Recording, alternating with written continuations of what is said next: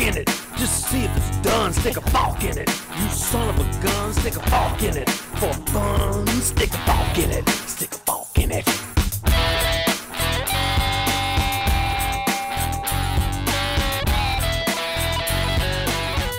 Hello Forkers, esto es Soft Fork It, el único podcast que es padrino de flora, fauna y otras vainas. Este es el episodio 231.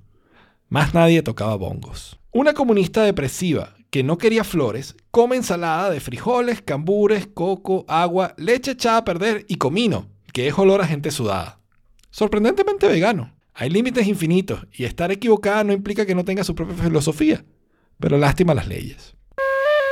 Hola, soy yo otra vez. Lo raro es que no hayas dado cuenta la semana pasada. No, porque la semana pasada terminé usando Chrome, creo. Ah, claro, claro. La semana pasada... Esta, fue- ah, mentira. Yo, yo fue que como que no lo vi, pero después lo vi que sí estaba. Ujú. Mm, ok, mala memoria, eso es todo. Mala memoria, eso es. Pero bueno, bienvenidos. Esto es el podcast. Jorge no está porque no tiene luz y entonces no puede pensar. su, su cerebro está conectado a internet y pues al estar sin luz no, no, no tiene cerebro. No, no funciona, no funciona. Por cierto que te- casi te molesto, pero sí que no vale la pena. Una persona a la que yo sigo, que no me sigue porque es muy famosa, cantó con Cerati, Anita Álvarez de Toledo, quería hacer una caricatura con la cara del candidato este argentino, Jaime Milley, Milley, Milley, algo así. El, el libertario nuevo. El, sí, el, el imbécil, porque no, eso no es libertario. O sea, No lo he escuchado, no sé nada. No sé nada. Ah, ok, ok, ok. Quiere cancelar todos los ministerios, básicamente. Ok. O sea, no se necesita cultura, ni ciencia, ni nada de eso.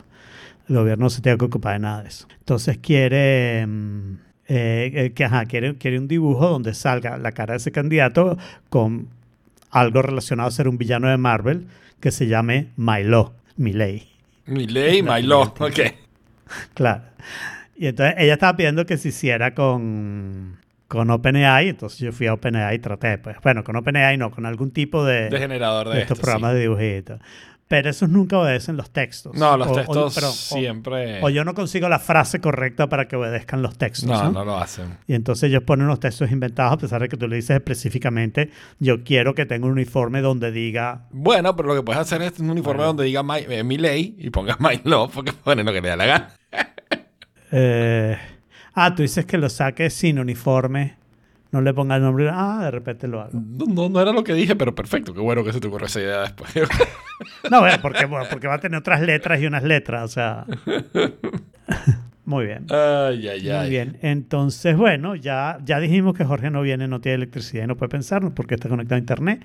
Y entonces vamos a hablar de la batería, que Jorge no la puede cargar porque no tiene luz.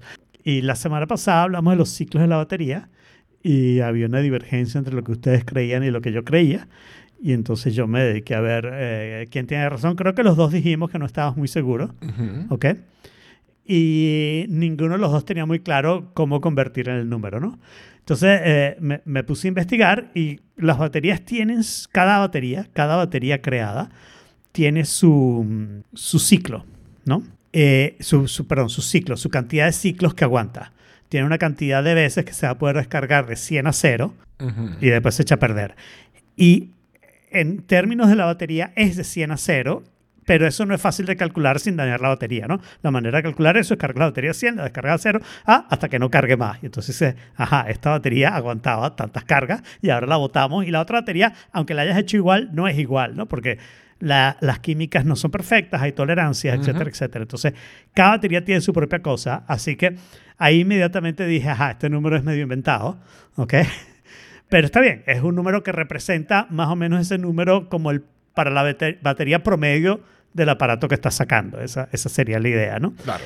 Y, y pensé, probablemente va a ser dificilísimo saber cómo Apple realmente calcula este número.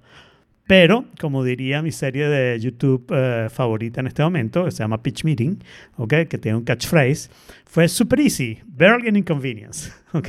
Porque en el artículo de Wikipedia que me estaba leyendo decía, Apple lo calcula así y da una, un source en Apple. O sea que, perfecto, ¿no?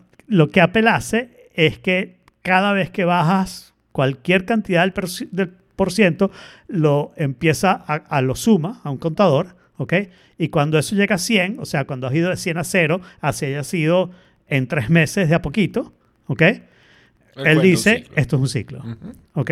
Lo cual, eh, o sea, yo ahí vi, ok, lo mío estaba malo, que era cuando cargabas y descargabas. Y lo de ustedes también, pues ustedes decían como de 80 a 20, pero tampoco habían explicado muy bien cómo iban a calcular ese número, ¿no? O sea, cuando cargabas de a poquito, no creo que se refirieran a cada vez que gastas 60 te lo descuento, ¿no? De hecho, Eh, sí, eso, eh. a eso me refería yo. Sí, ok, bueno. Entonces, yo lo que dije, bueno, ambos estuvimos equivocados. Yo tal vez más equivocado, pero Apple también está equivocado, porque eso no es lo mismo que lo otro, ¿no? Entonces, Pero lo otro no es, no es Eso es- determinable. Está bien, está bien, pero, pero el asunto es qué relación tiene ese número con la battery health, ¿no? Porque el battery health debe tener que ver con cuántos ciclos realmente la batería está haciendo y de alguna manera están calculando eso. Y yo decía, bueno, eh, ¿será verdad que mientras más ciclos, más battery health? Y la respuesta es que no. Y escribí un artículo de respuesta donde pueden ver todos los números si no los recuerdo bien. Mientras más ciclos, menos ahí. battery health. Claro, eso no es verdad. Ajá, exacto. Eh, Ok, perdón, eh, dije menos, ok, perdón. No dijiste más. Eh, pero- bueno, mientras más ciclos. menos. O sea, dijiste mientras más ciclos, más, más health. Ah, ok, perdón. Peor el battery health, es lo que quise decir. Ok, perfecto. Y entonces la siguiente cosa que hice, que de nuevo pensé que debía ser posible, pero quería hacer eso, era buscar los ciclos, ¿no? Eh, Jorge dijo que lo había conseguido con Coconut Battery y yo después vi que eso es conectando a la computadora, no es corriendo un Coconut Battery en tu teléfono. Otras aplicaciones de batería sí te dejan correr cosas en el teléfono, no sé si te dicen los ciclos bien o te hacen un cálculo ellos mismos. Y dije, no, yo quiero lo de Apple, ¿no? Quiero el numerito que me da Apple. Voy a asumir que el de Jorge también es, porque después que descubrí cómo conseguirlo, hay un, en un logs, hay un log que te dice cuánto es el, el, el numerito. Alguna gente lo puede encontrar más rápido que yo. A mí me costó bastante A mí- porque yo no yo sé no usar lo pude sacar el iPhone. siquiera. Ya, pero Saraí lo sacó. Sí, claro, pero es que el log de ella es mucho más pequeño que el mío. Mi log era tan, Ok, tan, tan, ok. tan grande que no, no hubo manera de poder seleccionarlo todo y copiarlo sin que colapsara a la aplicación de setting. Ah, ok, ya lo seleccioné todo. Yo no lo seleccioné, yo lo que hice fue salvarlo como archivo, meterlo en la computadora, donde ya en mi vida de él puedo hacer cualquier cosa en, Pero en texto, ¿qué, ¿no? Y ¿qué, archivo, ¿qué archivo se te guardó? Porque est- estoy tratando de buscarlo y... Analytics, Ajá, pero... no, eh, o sea, le das a share eh, cu- sí, sí, cuando y abres el. Analytics. Pero yo tengo aquí un punto txt.sins. Pero no, no... ¿Con qué lo abro? Con, Con, con BBEdit. con Claro, cualquier archivo, cualquier Editor de lector de texto, text. Ok. ¿Cómo se llama el de Apple? TextEdit. Eh, ese debe funcionar también, pero debes tener, siendo programador, deberías tener alguno que sea Sí, tu tengo- favorito tengo y que lo vas a defender a toda costa. No, tampoco tanto. Para mí es BBEdit y estaba pensando que bolas esa vaina de las habilidades que se van perdiendo. ¿no? No, no porque uno pierda habilidades, sino porque las cosas cambian, ¿no? En el iPhone yo no sé hacer nada con un archivo de texto, pero ponme un archivo de texto en TextEdit y sé hacer un montón de cosas con ese archivo que ya no hago, pero las sé hacer, ¿no? O Claro. sea, tengo esa habilidad. A mí TextEdit me encanta, en particular por el Find and Replace, que me parece el más ordenado, agradable, configurable y perfecto, ¿no? ¿En Porque en vez TextEdit o en BBEdit? En BBEdit, perdón, me equivoqué otra vez. BBEdit. Ok. Todo lo que dije respecto a BBEdit. TextEdit no lo abro nunca porque tengo BBEdit. De hecho, he, hecho upgrades de BBEdit sabiendo que no lo voy a usar solamente porque tú sabes, así como eh, you have served me well, sir. Yo te digo, o sea, por que- ejemplo, o sea, ya que estamos hablando de editores de texto, eh, yo, me, yo he ido cambiándome con los años, pero eh, antes de que Nova fuera Nova, se llamaba, creo que era Coda, y yo usaba Coda. Eh, eventualmente, cuando Coda lo dejaron de actualizar para, para- para sacar Nova en algún punto, yo me cambié y me cambié a, a- Bueno, yo probé Chocolate, que fue uno de los que mencionó Marcos en el podcast. De verdad que Marco no habló de este tema, sí. Y probé, probé también, eh, ¿cómo se llama? Sublime Text en su momento, que también lo dejé rapidito. Pero con el que me quedé al final, que es con el que uso hoy en día todavía, es eh, Visual Studio Code. Con Visual Studio Code, Ya. o sea, me- lo único que me parece es que se ha vuelto muy overloaded, muy cumbersome. También usé Atom, también en su momento, pero Atom, básicamente Visual Studio Code heredó todo lo que era Atom. Entonces, quiero probar Nova otra vez, pero no sé si pagar por Nova cuando hoy en día no estoy básicamente usando. Yo en algún momento usé Alpha porque era muy bueno para tech. Ok. Y, y muchas veces he usado el que venía con el aparato de tech que estaba usando en ese momento, porque eso es lo que yo hacía como mayor parte del texto. Pero definitivamente, si quiero hacer algo especial, como ver los caracteres invisibles o, o hacer un find and replace de esos complicados, ¿no? Por ejemplo, en este caso, quería que me lo hiciera case insensitive, pero en otros casos puede ser que lo quieras hacer case sensitive. Y quería case insensitive porque yo no sabía qué estaba buscando, ¿no? Entonces pensaba que era algo que tenía battery, que tenía cycle, que podía tener otras cosas. Y eso fue lo que encontré rápidamente. En el artículo tiene toda la información de cómo conseguir sus ciclos de batería. Mis ciclos de batería son 134, que es muchísimo menos de lo que recuerdo que dijo Jorge. ¿Cuántos tienes tú? 134. O tenía. casi tenía nada. En el momento que escribí el artículo. Es casi nada, exactamente. Wow, yo estoy viendo los míos porque abrí el archivo. O sea, una de las cosas, lo que sí logré hacer fue exportarlo, pero, Exportar el archivo. pero nunca lo abrí en la computadora después, ¿no? Entonces, ahorita que me dijiste, lo abrí con, con Visual, Visual Claro. Studio y lo estoy viendo. Y tengo Last Value Cycle Count 241. Exacto. O sea que, es más o menos como Jorge. Sí, Jorge exacto. tenía 228 algo así, no sé si recuerdo. La semana pasada. O sea que de repente hoy tiene 240. Exacto, es posible. no sabemos. Pero sí, 240. Pero fíjate que ese número es mucho más alto, pero el battery health de ustedes está casi perfecto. Mientras que mi battery health está bastante malo. el mío empezó a empeorar rápidamente. ¿Ah, sí? Sí, déjame ver cómo ¿Pero estaba, porque está? la última vez que en revisé. 99% la semana pasada. Bueno, Estaba en 99% la semana pasada. Y ahora está en 98%. Pero es raro que de una Bueno, semana para otra. revisar. Yo puedo revisar aquí otra vez, a ver si ha cambiado mucho de la semana pasada a esta. Aunque claro, no tiene mucho sentido. Sí, estoy en 93, bajo 1% por semana. Eh, espero que todos los que están viendo su cuestión bajar, en particular Saraí, que Estaba en si recuerdo 91, bien, Saraí tiene el número de cyclos igual que ustedes, pero su battery health está mucho peor, ¿no? Sí. O sea, el mío está en 93, el de estaba en 91 la semana pasada. Ujú. Probablemente esta semana ya está en 90, ¿no? Creo, creo Espero que, que estaba tenga- en 89. Eh, bueno, puedo ver. O sea, El de diciendo ella. lo que me escribió la semana pasada. No, no, no, pero creo que, creo que le bajó 89. Ok. Ah, no, estaba en Instagram la conversación. Le estoy preguntando ahorita cuánto que está su battery health. Ah, está en 90. 90, está diciéndolo en el chat. Ok, eso fue lo que me dijo. ¿Y los ciclos, se acordará? Los tengo aquí. 258. 258. Ok, yo tengo 240. Entonces, los ciclos están un poco por arriba de ustedes, muchísimo por arriba del mío. Ok, su battery health está muchísimo peor que el mío. O sea que no tiene. También es sensato que tú tengas mucho menos porque tú compraste el iPhone meses después, ¿no? No son meses después. Eso yo creo. No, no recuerdo la fecha exacta, así que no voy a decir, no voy a apostar, ¿no? Pero eh, no son exactamente meses después. O sea, Saraí probablemente tenga el iPhone más viejo, ¿no? Tienen la misma, sí, si, la misma si- época que si- el mío. ¿no? si recuerdo bien, Saraí lo compró con el tuyo, pero no lo cambió. Exacto. Tú lo cambiaste. Yo cambié una semana a la semana. entonces, el, tuyo, el tuyo es posterior al de Saraí, al menos, ¿no? El de Por unos Jorge, 7 creo yo. Está bien. Eh, o 1%. Eh, el Jorge lo, lo, mm, lo consiguió después porque esperó que llegara a Chile, pero creo que fue dentro del mes. ¿Ok? Y lo mío también fue dentro del mes. Fue como en octubre, que fue cuando Verizon me mandó la oferta y dije, ok, vamos a hacerlo, ¿no? Claro. Entonces, yo creo que, o sea, que, que no hay mayor diferencia, ¿no? Pero después, tú dices menos ciclos, pero tengo peor battery health. ¿Por qué es eso? Porque una teoría sería, bueno, los primeros que salieron son los que tienen la batería medio mala. Agarraron las baterías medio chimbas y después mejoraron, pero el mío no. El mío todavía estaban a todo pulmón poniendo baterías malas. No Es como raro. O sea, que creo que aquí hay una, una parte que simplemente es suerte, mala suerte, y que lo que estamos viendo es un poco de muchos iPhones en el mundo. Entonces, hay muchos iPhones que tienen baterías con peores ciclos, ¿no? Y lo que decía, que no lo terminé de decir, espero que todo el mundo que tiene problemas de batería tengan Apple Care Plus, porque lo único que te garantiza Apple es que si te vas a 80% mientras tienes el Care- Apple Care Plus, te cambian la batería, ¿no? Y no te cuesta 100 dólares. Claro. Y si cambia la batería por otro lado, puede ser que algunas cosas dejen de funcionar. Sí, eso por nunca ejemplo, el battery idea. health. bueno, pero digo, pero que te deje de funcionar el battery health porque el battery health estaba malo, creo que es algo que no quieres, ¿no? Lo quieres volver a ver al 100% ahí. Claro. Y yo estoy seguro que este es un iPhone que yo le voy a cambiar la batería. Ok, o sea, tú te O lo sea, a estoy, quedar un rato estoy más. seguro porque me lo, me lo va a tratar de quedar lo más posible y esa es una manera barata, sobre todo porque estoy pagando la Perker Plus y no se me ha roto nada. Que el otro día estaban hablando a quién se le rompe, a quién se le no. Y estoy a punto de intervenir cuando dije, qué pendejada decir que algunos tuyos se han roto y otros tuyos no se han roto. O sea, que eso no es decir nada. Eso es probablemente lo que le pasa a la mayoría de la gente, ¿no?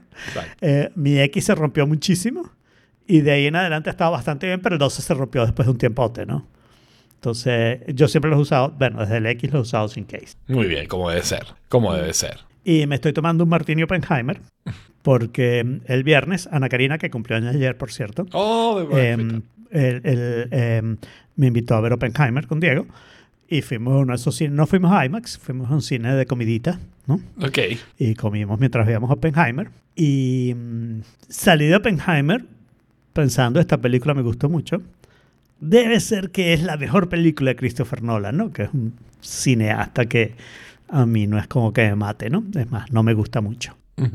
Pero del viernes para acá, eso se lo dije a Ana Karina y Diego, estuvimos hablando de la película y no sé qué, pero con las opiniones de ellos y pensando el viernes para acá me di cuenta que no, es- eso no es verdad. ¿ok? Esta película es igual de mala eh, que las otras películas.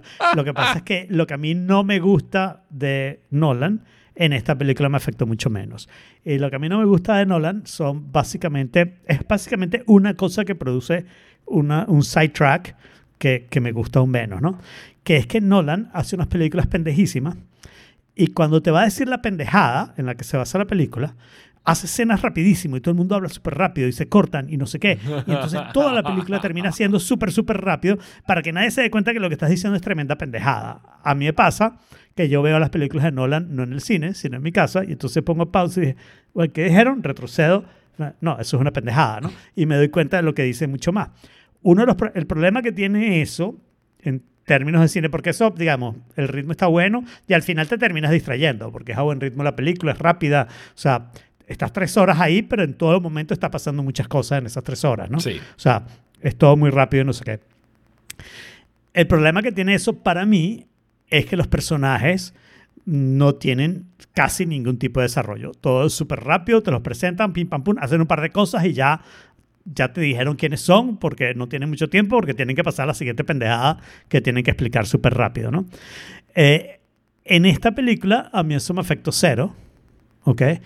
Porque, claro, yo conocía a todos los personajes, muchos de personalmente, Amigos tuyos. Muchos de ellos, no amigos, pero los he conocido, me he leído biografías, me he leído historias de lo que pasó, o sea, Ujú. me interesaba la ciencia más de lo que me interesan las pendejadas del viaje del tiempo o, o las terribles pendejadas de Inception, ¿ok?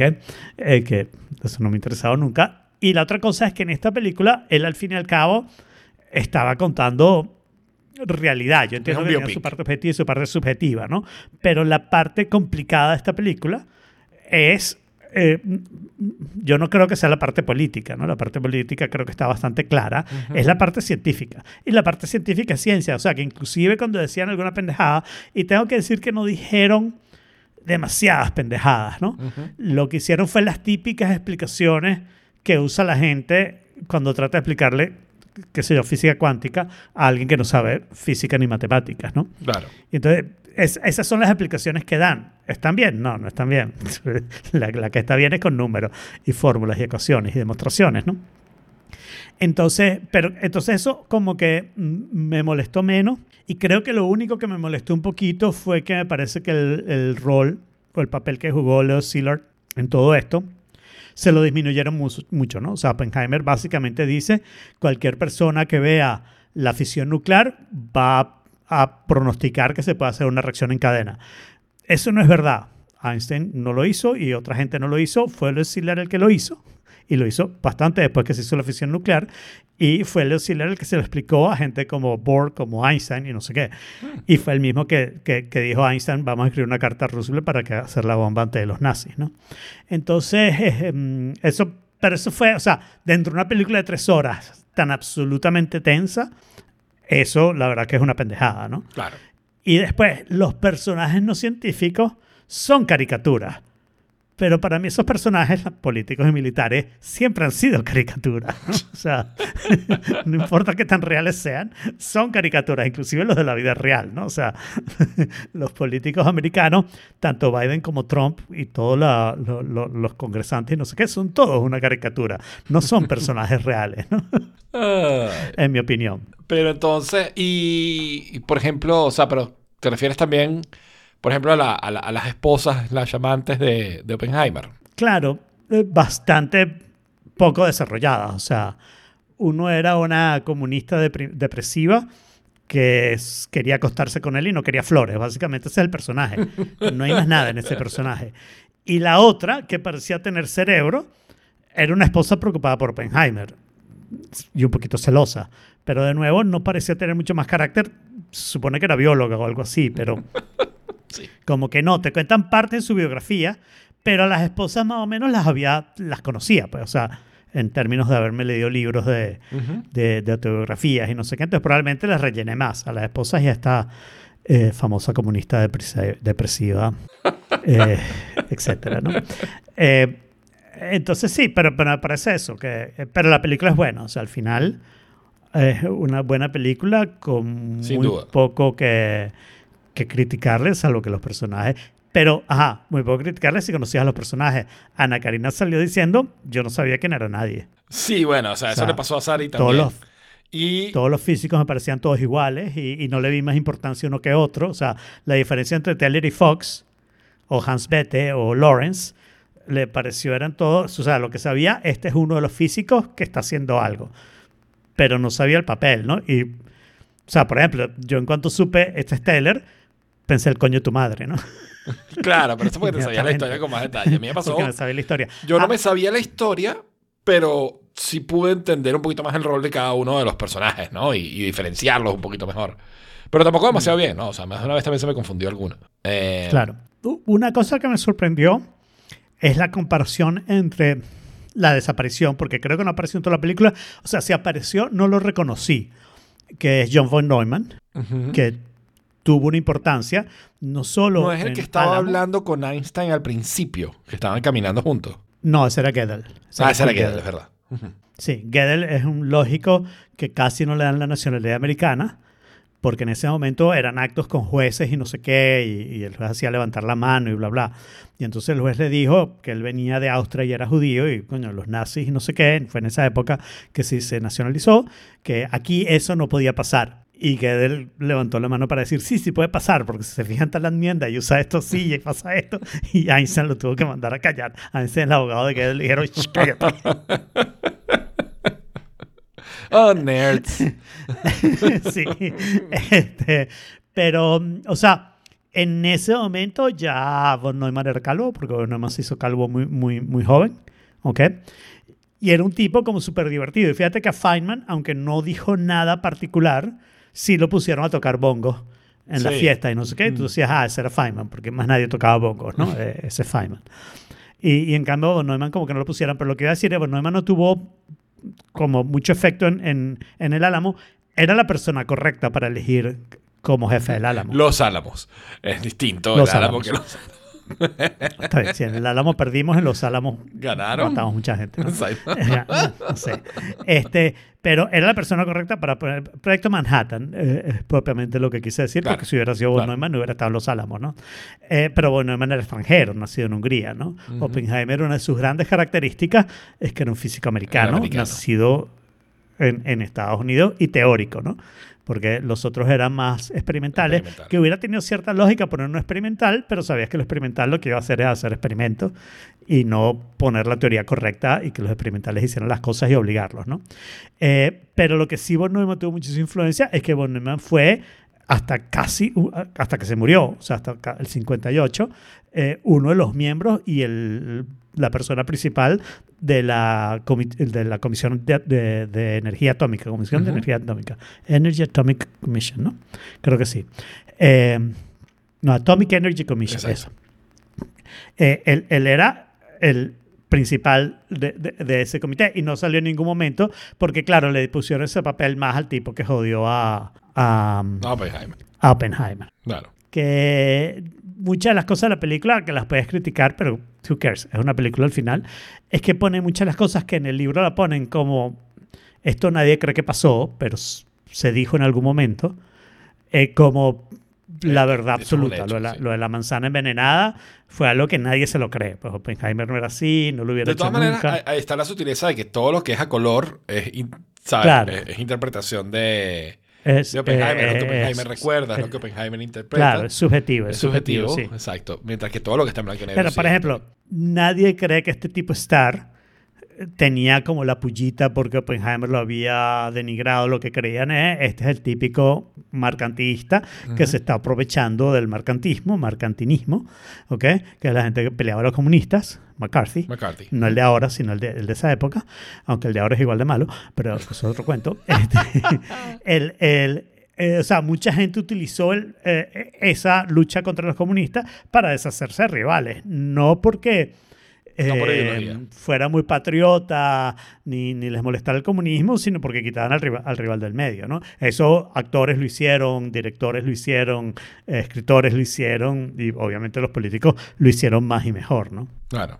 Entonces eso es lo que todo el mundo cree que este tipo hizo. Ok. Sí, está bien. No, que fue que, ah, él habló mal de mí en el Congreso, así que lo odio, malo, malo, malo. No. Está bien. Ok, y me, me confirma Bettina que Von Neumann no está en la película. Ok. Yo pensé que podía haber salido mientras yo iba al baño. ¿Fuiste mucho al baño? Una vez, nada. Una vez, lo- pero fue súper planeado. Ok. ¿Fue ¿Con, con rompito o tampoco? ¿Cómo? ¿Usando rompillo o...? No, no, no, no, no. Ok. Fui en el momento que más convenía en términos de aguantar el resto de la película. Mira, la mitad de este podcast la tenía Jorge en notas, pero hay una de las notas que yo quisiera hablar. Ok, dale, Este- ponla en blanca y habla. La pongo en blanco y hablo. ¿Ok? Y él tiene allí una pregunta re- no retórica, una pregunta filosófica, no sé, pero Eh, si los, no creo que sea filosófico. no, si los restaurantes normales están haciendo un esfuerzo por incluir platos veganos en sus cartas, los restaurantes veganos deberían hacer lo mismo, pero al revés. No sé nada de este tema, pero cuando la puso la para la semana pasada, porque esto estaba para la semana pasada, Exacto. me puse a tratar de como razonarla, ¿no? Y insisto, no sé nada de este tema, hasta me leí la hipótesis, sí, es hipótesis. Los restaurantes veganos están haciendo un esfuerzo por incluir eh, platos veganos en sus cartas. Están haciendo un esfuerzo, o sea, aparte de decir, tenemos ensaladas, que ahí están las ensaladas. Ahí están las veganas, ensaladas, ¿no? exacto. Porque, y, y la otra cosa que no sé si esto va a ser malo porque lo puso Jorge y tú no lo dijiste, pero ya lo dejaron en follow- follow-up. Él puso veganos. Y si yo entiendo bien, vegano es no como cualquier producto animal ni derivado. Exacto. Eso quiere decir que no aceptan ni huevos, ni quesos, ni, Correcto. ni nada de esas cosas, ¿no? Entonces, yo, salvo que tú me digas, hay una ensalada y le puedes no poner dressing y entonces va a ser vegana. Este, yo no veo mucho esfuerzo de parte de los restaurantes, pero claro, por otro, y esta fue mi siguiente idea, nunca me fijo, ¿qué coño me voy a fijar? Claro. Y ahí fue cuando razoné, no tiene sentido ninguna de las dos cosas, pero dime tu opinión y después si quieres te explico mi razonamiento. De nuevo, sin saber nada, pues. Yo, yo- yo en general suelo ser este promotor de la unidad de la humanidad, de, de eliminar el tribalismo, de, de acabar con, con, ¿sabes? O sea, de ser tolerante, de, de- de Ajá. ser- ¿verdad? Pero en este caso creo que clara- para mí claramente la respuesta es no. no. Los restaurantes veganos no deberían hacer lo mismo, pero al revés. Y los restaurantes normales no deberían incluir comida para veganos. Primero, yo nunca iría a un restaurante vegano. Si algún vegano me invita a comer, Claro. no voy a comer con el vegano. Puedo hacer cualquier otra actividad, pero no voy a ir a comer Y, con y ahí va, ya, y ahí va el razonamiento, ¿no? Si algún vegano te invita a comer diciéndote, pero mira, hay este plato que, o dos platos, ¿cuántos platos van a tener? ¿Cuántos platos el restaurante vegano va a tener que no sean veganos? Hay estos dos platos que de repente te gustan por no ser vegano. Claro, además Tú que el hecho de que el restaurante... No me interesa, ¿no? Y, y- y, o sea, rompe todo el propósito, porque, o sea, eh, si tú eres vegano, tú tienes un, un stance, Claro. ¿ok? De no hacer daño a los animales. Este restaurante sigue haciendo daño a los animales. Exactamente. O sí. sea- Bueno, a ver, a ver, lo que pasa ahí que yo creo que tú estás poniendo las cosas en un extremo que yo no sé si yo comparto. Hay veganos como los que estás describiendo, pero también hay veganos que lo que dicen es, yo quiero yo no hacerlo, lo que hagan los demás no me importa, y lo que haga el restaurante no me importa. Yo simplemente quiero yo no ser la persona, o sea, no, no me importa lo que hagan los demás, la misma posición que tengo yo. Come lo que te dé la gana, o sea, no te voy a meter en tu comida, pero déjame Claro. comer a mí lo que me dé la gana, ¿no? O sea, no sé si es tu misma posición. Sería dejar ser, totalmente. lindo. Sí, yo en general. Pero- exacto. O sea, si no le estás haciendo eh, daño a nadie, y o sea, si hay alguien que no le está haciendo daño a nadie, es un vegano. Este, ok, este, pues, o sea, hay que dejarlo ser. pues. Sí, y, y lo que, pero lo que me parece es que lo que acabas de decir, tú no vas a ir a un restaurante vegano y tu opinión no va a cambiar ni porque te digan que el restaurante es súper duper rico, ni va a cambiar porque te digan y tiene un par de platos no veganos. No, porque probablemente, o sea, en, la- en, en No, realidad, en realidad yo no tendría problema en un restaurante vegano. Eventualmente, o sea, vamos, comemos algo tal y cuando salga me como un perro, o sea, está bien. Este, me pido Claro. unos nuggets, pero, pero, Pero, pero, pero puedo ir a comer algo vegano, no tengo nada en contra de comer vegano. que para mí es parte del problema, ¿no? O sea, A menos que haya una posición filosófica. Vamos a descartar la posición filosófica. Sí, Vamos a hacer que o sea, el vegano es gente. La posición filosófica la puede tener un vegano, pero no un no vegano. O sea, yo sí creo No sé, convic- no sé, no. que acá hay que matarla. Mira, Pero no. te puedes ir a Texas a decir si no hay carne, eso no es comida, qué sé yo. ¿Ok? Y el que no come carne se va a morir porque le falta lo esencial que te da la carne. pero, pero, Que son posiciones filosóficas. sí, son posiciones filosóficas, pero, pero no. Son tontas, pero son. O sea, tú puedes, pero no, o sea, no, no hay, no está la convicción detrás. No, no, o sea, me refiero, no, la, la la convicción de que toda, yo, yo, yo, porque te digo, yo soy así, o sea, para mí toda comida tiene que tener carne, animal. ¿Ok? Si no siento que no, no, comí proteína suficiente. O sea, también me sabes un, un, qué sé yo, una, una, una, unos ñoquis al pesto. No, ahí no hay carne. No, no comí. ¿Ok? No comí. O sea, yo necesito proteína, animal. ¿Ok? Este, un, un, no sé, un... ¿El animal, ese animal va después de una coma o...? Ambos. Este... yo necesito proteína animal, animal. Este, Animal, exacto. yo, yo soy de esa Claro, filosofía. ah, no, pero, pero, Yo no sé pero así, yo sé yo que no es mentira. yo- O sea, por más que yo pones, la... tú me pones... Por más que yo la sepa y mi, mi- mi Claro. cerebro esté mal entrenado, yo sé que mi cerebro está mal entrenado. Pero, pero eso es distinto a tener la posición filosófica. ¿Ok? Ok. O sea, tú lo que quieres decir es, coño, yo siento que no comí a menos que me coma algo de proteína animal. No importa cuántos frijoles me den, yo necesito Exacto. proteína animal. Exacto. O sea, a mí un Pero falafel. ¿no? que yo podría... pe- Pero entiendo perfectamente, intelectualmente, que yo podría perfectamente sobrevivir y no morirme. Exacto. Si tengo frijoles, cambures y una cosa más coco, ¿no? Y agua. Con esas tres cosas yo podría sobrevivir eh, eh, por toda la historia. Pero, claro, tú no vas a un restaurante para sobrevivir. Tú vas a un restaurante para darte placer y, y lo quieres obtener de la manera que te da placer a ti. Eso es distinto a la parte filosófica de decir, no, no, es que todo el mundo tiene que comer proteína animal. Y esa, yo creo que esa es la diferencia. La diferencia entre una filosofía y un gusto personal es que la filosofía se la quieres imponer a los demás. Más o menos, exacto. Porque es que yo no, yo no me imagino, o sea, yo no creo que haya nadie diciendo, si algo no murió para que yo coma, entonces no como. O sea, no. Pero es que yo no creo que lo dijeran así porque eso es mal PR. O sea, lo que pasa es que la gente lo va a decir de otra manera. Va a decir, si tú no comes proteína animal, te vas a morir. Pero por una comida no pasa nada. O sea, por varias comidas. Y, y además que mentira. ¿Ok? Porque tú puedes vivir Uh. Sí, vegano toda la vida. mentira, o sea. es es mentira, pero yo no creo que esa persona te va a aceptar que por una, o sea, estar equivocado no quiere decir que no tengan su ideología. Lo, lo- lo hemos visto con mucha frecuencia que- en el mundo actual. con mucha frecuencia. Lo que sí es verdad es que le vemos como mucho más eh, sentido a la posición filosófica del vegano, aunque todavía tiene sus debilidades, ¿no? De decir, yo no quiero que nadie le haga daño a ningún animal. No me parece lógico, no es necesario, dejemos de hacerle daño a los animales. Eso parece tener... Yo creo que, o sea, a mí lo que me pasa ahí es, sentido, es ¿no? básicamente lo mismo que, que es un sándwich. Que es un animal y que no. o sea, eh, o sea, bajo, bajo qué... re- a- aparte los hongos que te confunden. Por eso. O sea, los hongos, por ejemplo, ¿dónde los meto?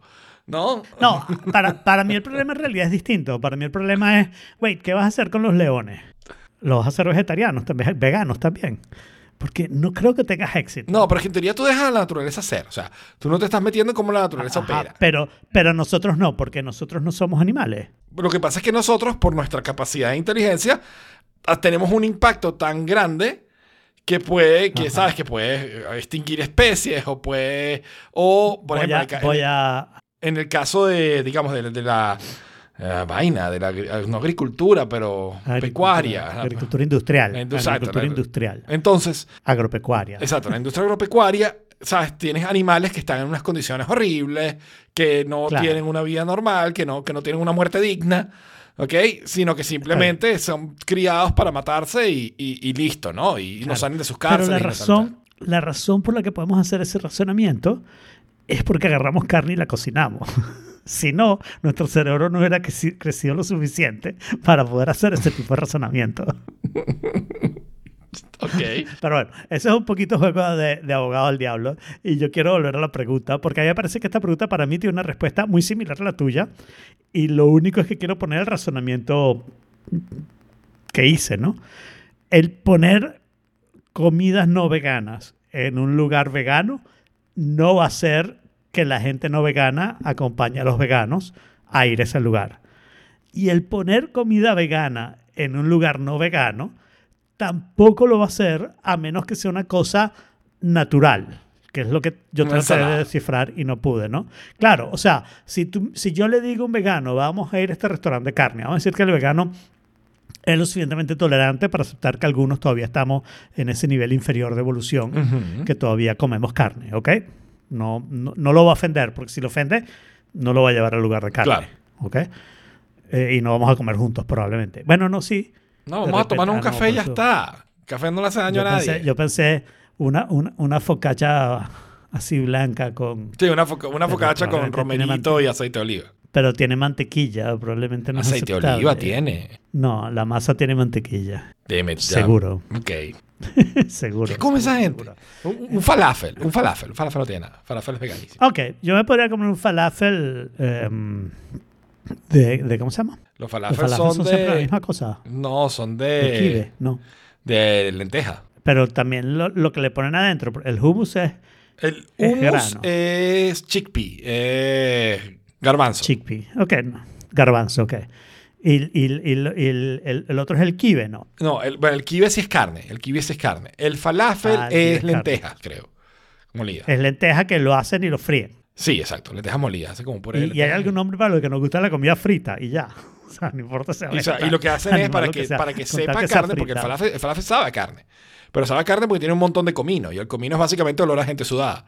Entonces, este, tiene mucho, tiene mucho umami y sabe a carne. pues. ¿Ok? Ya. Pero sí, o sea, tú- o sea el, el- el comino es absolutamente, o sea, es extraído en la de, de la India.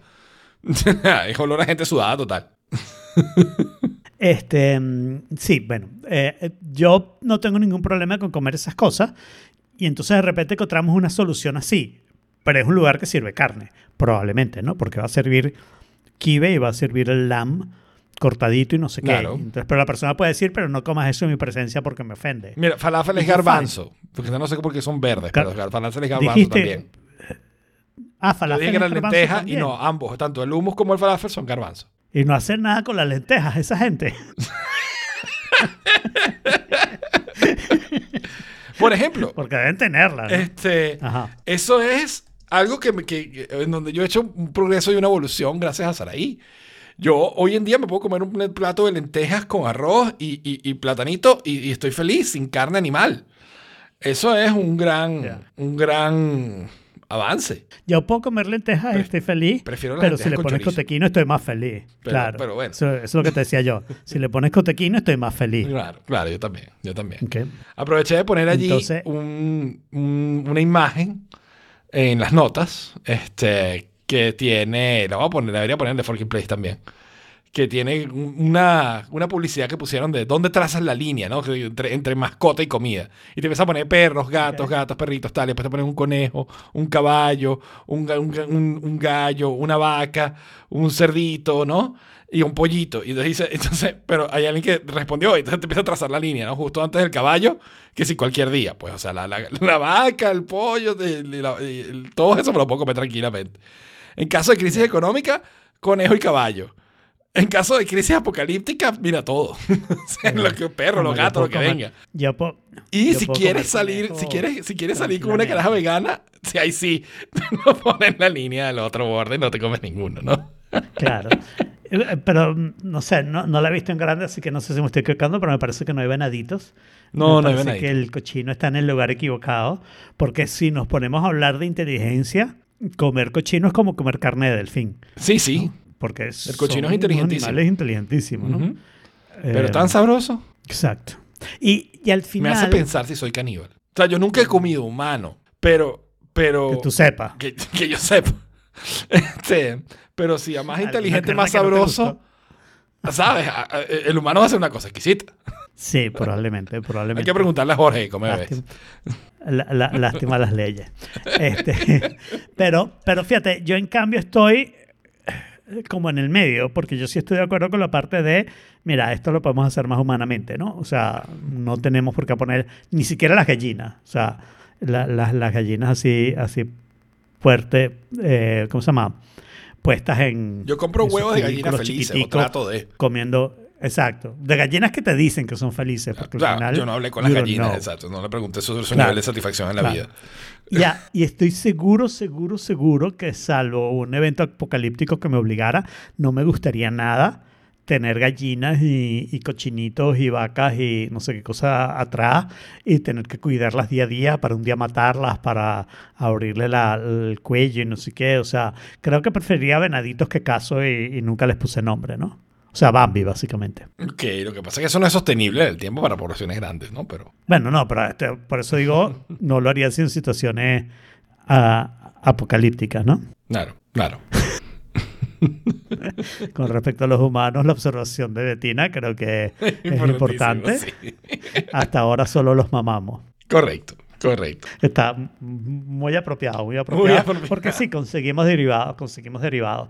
Y yo cosas como decir, porque esto lo recuerdo cuando estaba en Michigan, ciertos quesos no los puedo comer porque ciertos quesos le ponen una parte de la vaca que la vaca no contribuye alegremente, ¿no? Eh, eh, eso le pasa a los veganos, ¿no? Eh, yo no me acuerdo el nombre porque no- nunca me interesé lo suficiente. Ah, los Pero sí veganos, salí ok. Los veganos no comen queso. Claro. No comen algunos quesos. Ah, porque ok. hay queso.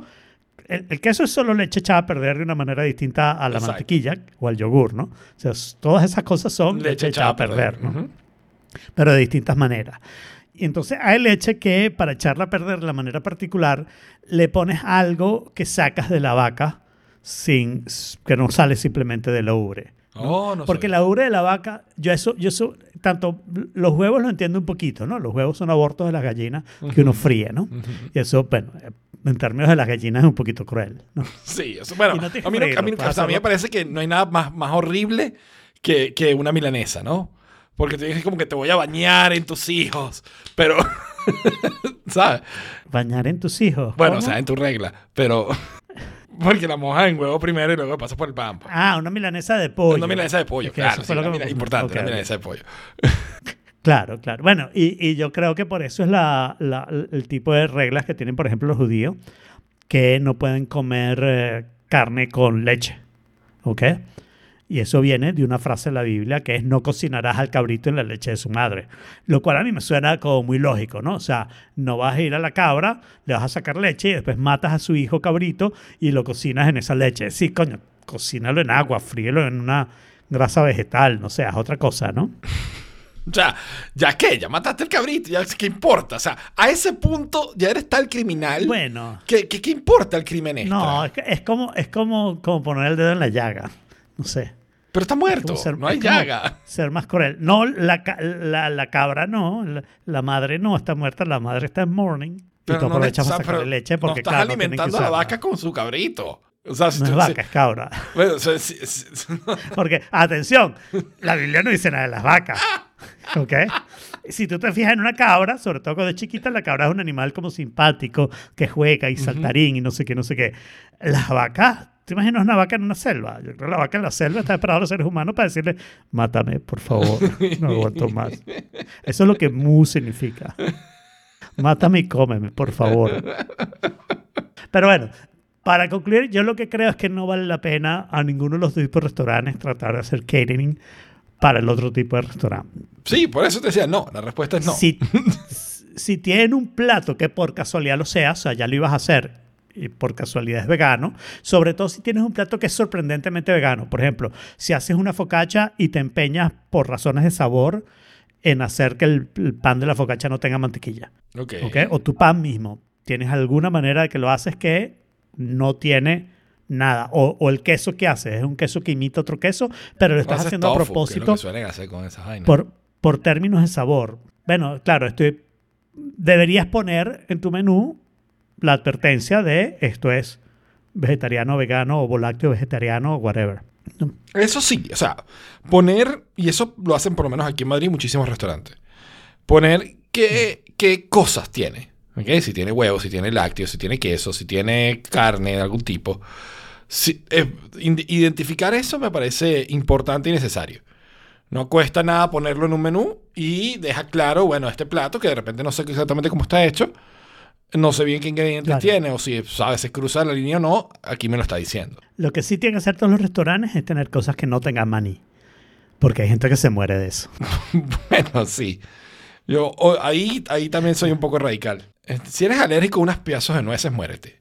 O sea, de verdad, de, no, don't do Pero evolution. no. O sea, ahí, ahí sí somos evolucionados y podemos mantener a una persona sin que coma, sin que coma esas nueces. Sí, pero no, no, no- no contribuye a la piscina genética.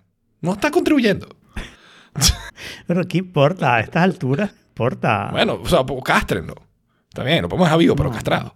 Por favor. No, no, no, no, no estoy para nada de acuerdo. Yo creo que corre su riesgo, igual que todos corremos nuestro riesgo haciendo cosas, ¿no? O sea, comemos carne y nos morimos de ataque cardíaco. Bueno, está bien. Ese es Ok, riesgo pero eso te lo buscaste tú. O sea, tú te buscaste tu propia muerte por pendejo. ¿no? O sea, te bloqueaste tu... tu, tu- Claro, y podrías evitarlo. O sea, tú podrías Sí. decir, yo no voy a comer esas cosas. Y este tipo dice lo mismo, yo no voy a comer maní porque inmediatamente me muero.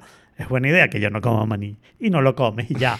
y, y lo que digo es que es bueno que la otra gente trate de construir diciendo, esto tiene maní, para que la persona no lo coma. Ok, está bien, tienes razón. O sea, todo lo que estoy diciendo es que no le des maní. No le des maní a los si que se que la persona es alérgica. Claro, y advierte a la gente que le estás dando que no sabe si son alérgicos los ingredientes de las cosas para que sepan si se van a morir o no. Claro, claro. Esto tiene cianuro. si eres alérgico, me avisas.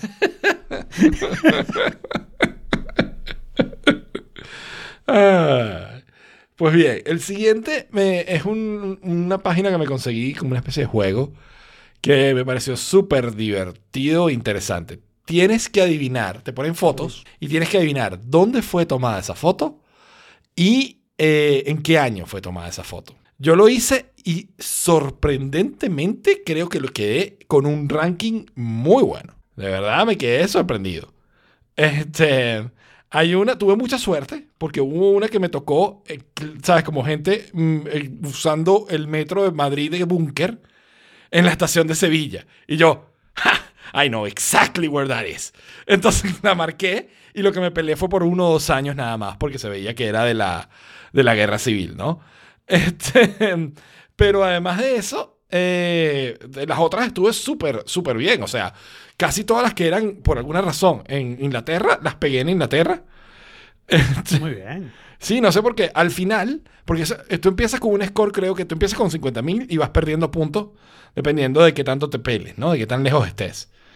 Entonces, mi guess, mi, mi score de ese, de ese primer round que hice fue 40.374. Mm. ¿Tú te hiciste, a- tú lo hiciste? No, acabo de hacer la primera. Ok, pero haz- hazlo completo para ver cuánto te sale de score. pero La idea aquí era ver. Completo, o sea, Son cinco. tiene una cantidad de... Bueno, lo haré después. Ok. Sí, Bueno, la idea era claro, que comparar prestar scores. atención, ¿no? No, está bien, tómate Sí, tu tiempo. lo- Yo puedo hablar de Pero lo comparo en el follow la semana que viene con el de Jorge, pues. si Ok, me acuerdo. está bien. Es que la primera me confundió mucho porque vi una persona fla- flaca lanzando una piedra a un policía, ¿ok?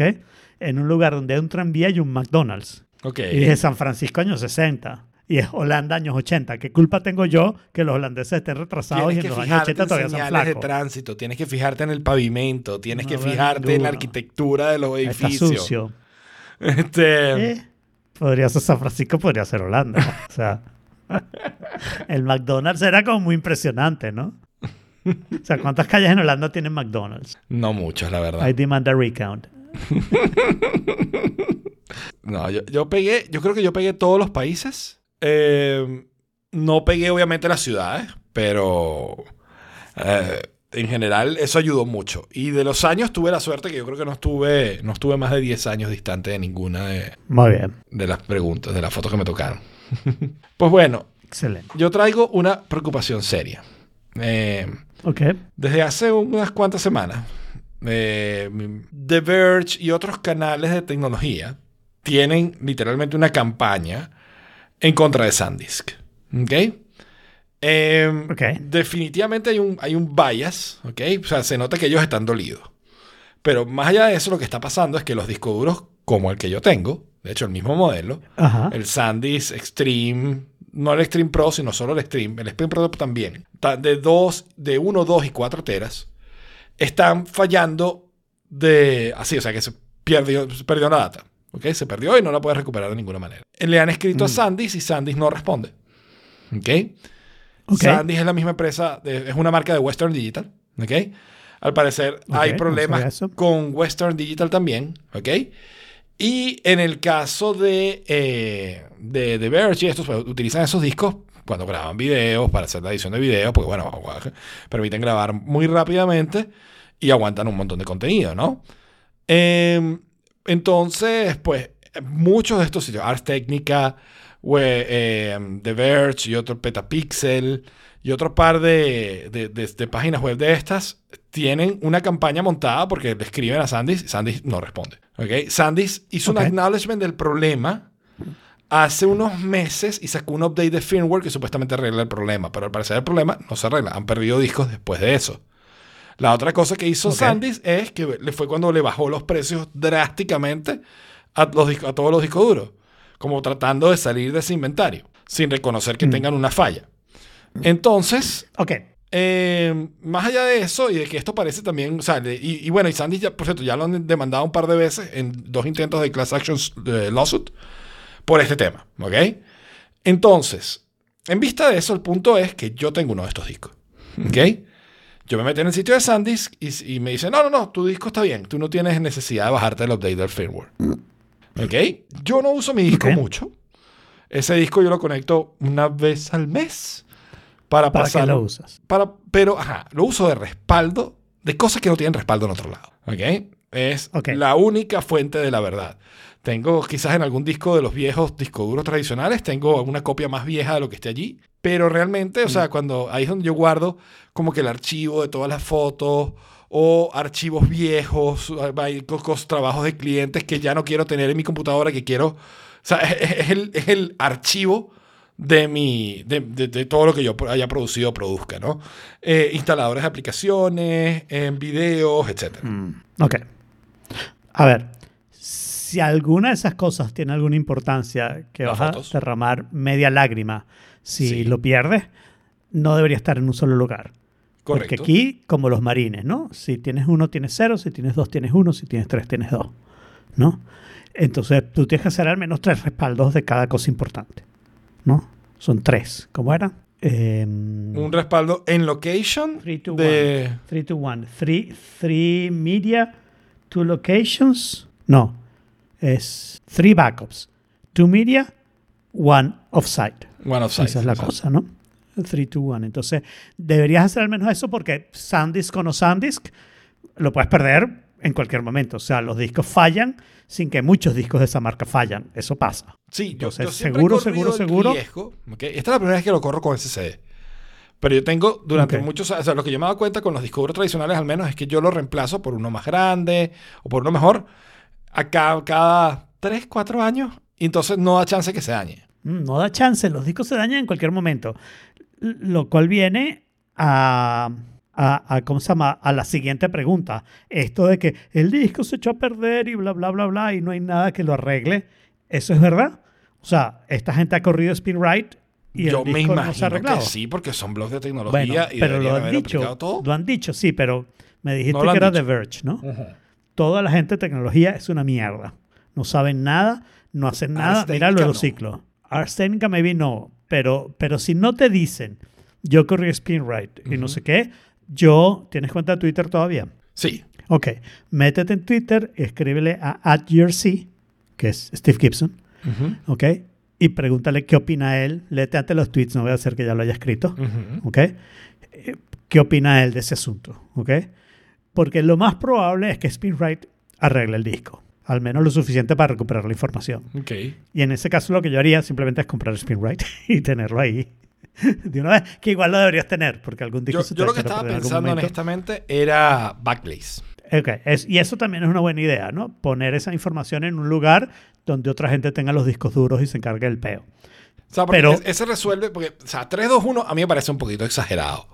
¿Ok? Eso dicen todos hasta el día después. Hasta el día después, yo sé, pero... Y yo he perdido data. Yo he perdido data en la vida. ¿Ok? Pero Pero has perdido este tipo de data. sí, he perdido, he problema, o sea, perdido a ver. escritos míos, he perdido... Yo hay, cosas, yo hay cosas que tengo en un solo lugar. Porque si pierdo eso voy a decir, ah, qué lástima. ¿Ok? Y probablemente además lo podría recuperar porque es algo que está en el internet, que está en un lado y simplemente yo lo tenía como para hacerlo más, acces- más accesible. Mi, mi Time Machine, yo esta máquina la respaldo solamente a un RAID 0, es eso, ¿no? Que son mirror. Que ¿no? son mirrors, sí. Eh, o sea, son dos mirrors y no sé qué, de manera que creo que si un disco se vaya a perder, tal vez pueda recuperar el otro. Y son discos spinning, o sea, que son discos normales, no son SSD. Yo no soy millonario. Eh, este, entonces, eh, lo tengo ahí. Y ese disco lo he borrado un montón de veces por cualquier peo. Cuando tengo un peo con Time Machine, mi máquina está bien, borro y vamos a hacer Time Machine de nuevo. Porque yo no tengo como, o sea, si esta máquina se me echa a perder, eh, si esta máquina se me echa a perder sin respaldo, todavía voy a poder recuperar esta máquina. Tengo cosas en iCloud, los documentos, y las aplicaciones las voy a tener que bajar una a una y instalarlas. Eso probablemente hasta me haría bien, ¿no? O sea, Sí, exacto. Esa parte a mí no me preocupa. O sea, a me volver a preocupa es instalar data personal. Homebridge y no sé qué. Archivo, Claro, file, pero documentos, mi fotos, razón, videos. mi razón de ese time disk es eh, eh, voy a recuperar la infra- voy a recuperar la computadora más rápido el día que me compre una nueva o algo así, ¿no? Puedo usar maybe, I don't know if that's true, pero pero pero claro, pero la otra información la tengo varias veces, o sea, si, si, si cuentas eso, tengo eso y iCloud, el respaldo importante, tengo un 321, ¿no? Yo más o menos pensándolo también. O sea, de la computadora, sí. Porque de la computadora De los documentos. Wait, de los documentos sí, pero, pero acuérdate que o sea, tengo los documentos picados en dos partes. El archivo, ¿ok? Que sí, no tiene ningún respaldo, ¿ok? Y mis documentos de, mi computadora actual. Yo tengo Time Machine y tengo mis documentos y toda la data importante en iCloud Drive, ¿ok? Entonces, básicamente eso está asegurado por todas las vías. ¿Y cuánto estás usando de iCloud Drive? That's a very good question, ya te digo. ¿Tienes 2 teras? Yo tengo, yo tengo contratado dos teras. Ok, ¿y cuánto de este disco de 2 teras SanDisk que estás usando? Tengo, tengo este, este disco de, de SanDisk es de 4 teras. Y estoy usando como Ok. dos. Ok. Entonces, De iCloud Plus estoy usando 434 GB de los 2 teras. Ok, ok. De repente... o sea, lo que pasa es que ahí hay un montón de fotos RAW y un montón de videos, incluso películas hay ahí en ese archivo. Y un montón de archivos Ajá. de clientes, imágenes pesadas de clientes que ya no voy a usar, no voy a necesitar, ¿sabes? Que no, pero, pero que tampoco Sí, sí, quiero no, te perder. ¿no? entiendo. O sea, que, que es histórica. Está bien, pero... O sea, no los has perdido. Lo que yo te diría es, revisa ese disco lo que llorarías si lo pierdes. ¿Ok? Y, y de acuerdo a la cantidad que sea, toma unas dos decisiones. O lo pasas en iCloud o compras Backplace, que es perfecta decisión. O em, compras otro disco. Y obviamente no lo vas a comprar SanDisk. Porque lo que yo te diría, tu, la- tu pregunta es si comprarías otro, debes comprar otro SSD. Bueno, no otro SanDisk. No, definitivamente no otro SSD que quieras, pero no vuelvas a comprar SanDisk porque evidentemente hay un problema de, de, Sí, de sí, sí. servicio. De entonces, SanDisk, ¿no? la- lo que me da más tristeza es que me dice, bueno, un Western Digital. No, es la misma gente. Entonces sería un Samsung. No, te tendrías que comprar un Samsung, que es más caro, pero es el mejor, ¿no? Porque lo acabo de recomendar. Sí, eh, y sí, Sara, Sari. está trágica. Sari, o sea, lo que pasa es que le compramos Sara. el disco cuando yo me compré mi disco. O sea, tú me trajiste mi disco a mí, pero unos meses después yo fui a Estados Unidos y, va- y le compré a ella uno de dos teras. ¿Ok?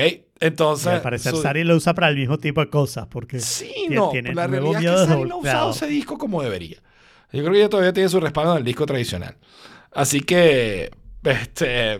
Bueno, y eso no es malo. Si tienes un disco tradicional viejo, pasa la información ahí. Ahí tienes dos respaldos de- en, en dos medios distintos. Y lo que te falta es el offside, que mm, para mí es importante, Sí, pero yo entiendo que los sites ¿no? sea O sea, importante porque sí, aquí se meten a robar esta casa. Si hay un incendio, si hay una inundación, ¿ok? Eh, y se, se dañan los equipos aquí. eh, no tengo, o sea, por- puedo tener siete respaldos Claro. aquí y estoy igual de jodido. ¿No? Claro. Ahí es donde la idea de Backplace, bueno, vale muchísimo la pena, obviamente, ¿no? ok. Eh, pero, que Sari dice en el chat que, qué- con qué ganas va a usarlo ahora. No, o sea, igual deberías usarlo. O sea, no, tiene nada- no, no creo que estén Claro, dañados, de nuevo. úsalo Yo he usado mi disco y, y- no, no pasa nada. Y yo creo Claro. que el- es muy la- distinto el nivel de uso que yo le pueda dar al uso que le va a dar The Verge, que le va a dar Ars Técnica, que lo está usando Claro, todo el tiempo para claro. grabar video, para mover para acá, para mover para allá, y entiendo que ahí pueda colapsar, ¿no? En mi caso es como, Y la- hacer tres archivos una vez al mes. Y, y la otra cosa es lo que te dije, pregúntale la opinión de Steve Gibson, que nadie sabe más de discos duros que él, ¿ok? Sobre este tema, Ujú. porque se haber leído todas estas cosas y probablemente está en un podcast que me oí, pero como era SSD apagué, porque ¿qué me importa, no? este... eh, y, y- pero si SpinRite logra que saques la información, ya, yo te diría hasta Jordan. O sea, Claro. Sí, seguiría con el tema de 321 es 321 y lo demás es mierda, pero, pero igual, ¿no? Sí, no. Yo voy a buscar Backblaze Sí, porque yo creo si que. que contratas más- Backblaze, puedes respaldar un disco conectado a tu computadora Disco externo, sí. Y tu computadora, Y pero no puedes respaldar dos computadoras. No, no puedo respaldar dos computadoras. Necesitarías otro plan. Bueno, lo- el mensaje aquí es piensa en Saraí para que ella siga pensando en ti cuando quiere ir a restaurantes veganos. Sí, bueno, no, o sea, pudiéramos, o sea, ella pudiera tener su cuenta de Backblaze y yo la mía también. No pasa nada, pues. O sea, Claro. Backblaze no es muy caro. No pasa nada. ¿Ok? Eh, y yo creo, o sea, de una vez, si un, si un servicio como Backblaze, por ejemplo, tomaría la oferta más intensa de todas, que es la de dos años, ¿no? Porque sé que se va a quedar ahí, o sea, sé que para eso va a ser respaldo. Entonces sería ponerle una cuenta a ella, una cuenta a mí y, y dejar tener todo respaldado allí, ¿no? Claro. Yo creo, o sea, yo, bueno, tendría que probar el disco, ahí quiero probar lo del, lo del, o sea, el, el- el serial para ver si tengo que bajarle el firmware o no. Pero más allá de eso, eh, yo voy a seguir usando el disco, o sea, es que no, no- yo no creo que pase nada. A Pero ver, hay- no tiene ningún sentido dejar de usar un disco.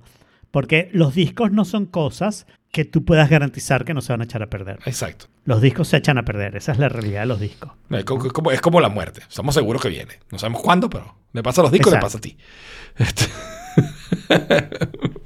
Exactamente. Aunque más bien como los taxes, porque la muerte es como más final, ¿no? Los taxes siempre vas a tener otro. o- ok, los discos, los discos, o sea, es final para ellos, desde su perspectiva. Claro, pero, pero desde tu punto de vista vas a tener otro disco, ¿no? Sí, sí. Sí, no, no le tengas confianza ciegas a muchas cosas, Sara, y eso no es buena idea.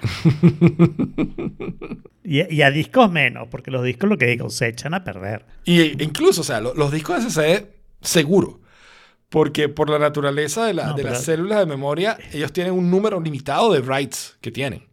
Y los Es un otros número también, altísimo, pero lo porque tienen. eh, eh, los otros también, porque llega un momento con la edad claro, los Que otros, los empiezan otros a es más tener probable que demasiados errores para- es mecánico, o sea, para, ni se diga, claro, ¿no? O sea, es mecánico. Sí, sí, pero inclusive la edad los pone viejos. O sea, no, no es un problema de cuántos read writes pueden hacer, pero es un problema de años que el material termina siendo inútil, pues. claro. Pero de nuevo, SpinRite es una buena inversión siempre porque da al menos un chance, una esperanza, vamos a decirlo así. De rescatar, claro. Muy bien, y llegamos al tema de esta semana. Bueno, no sé si este es el tema o es el siguiente. Los dos están densos, intensos e intensos. Eh, el primero, lo hablamos aquí, hace más de un mes, lo, lo, lo mencioné yo así como por encimita, ¿no? Y nos reímos de esa idea. De que, sí, ¿qué pasa? O sea, si Apple compra a Disney, ¿no?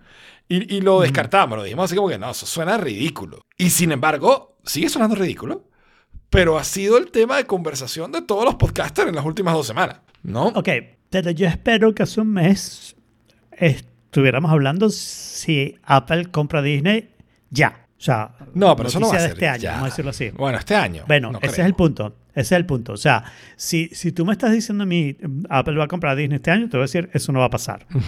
Que me imagino que fue lo que traté de decir hace un mes.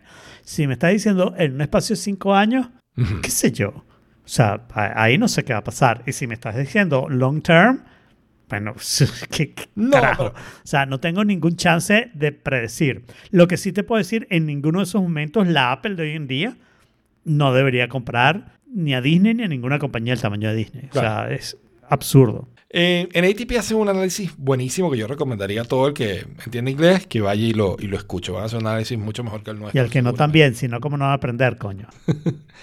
Pero, pero yo quería, o sea, e- ellos hicieron un ejercicio y concluyen más o menos lo mismo que yo, yo había concluido de antes, ¿no?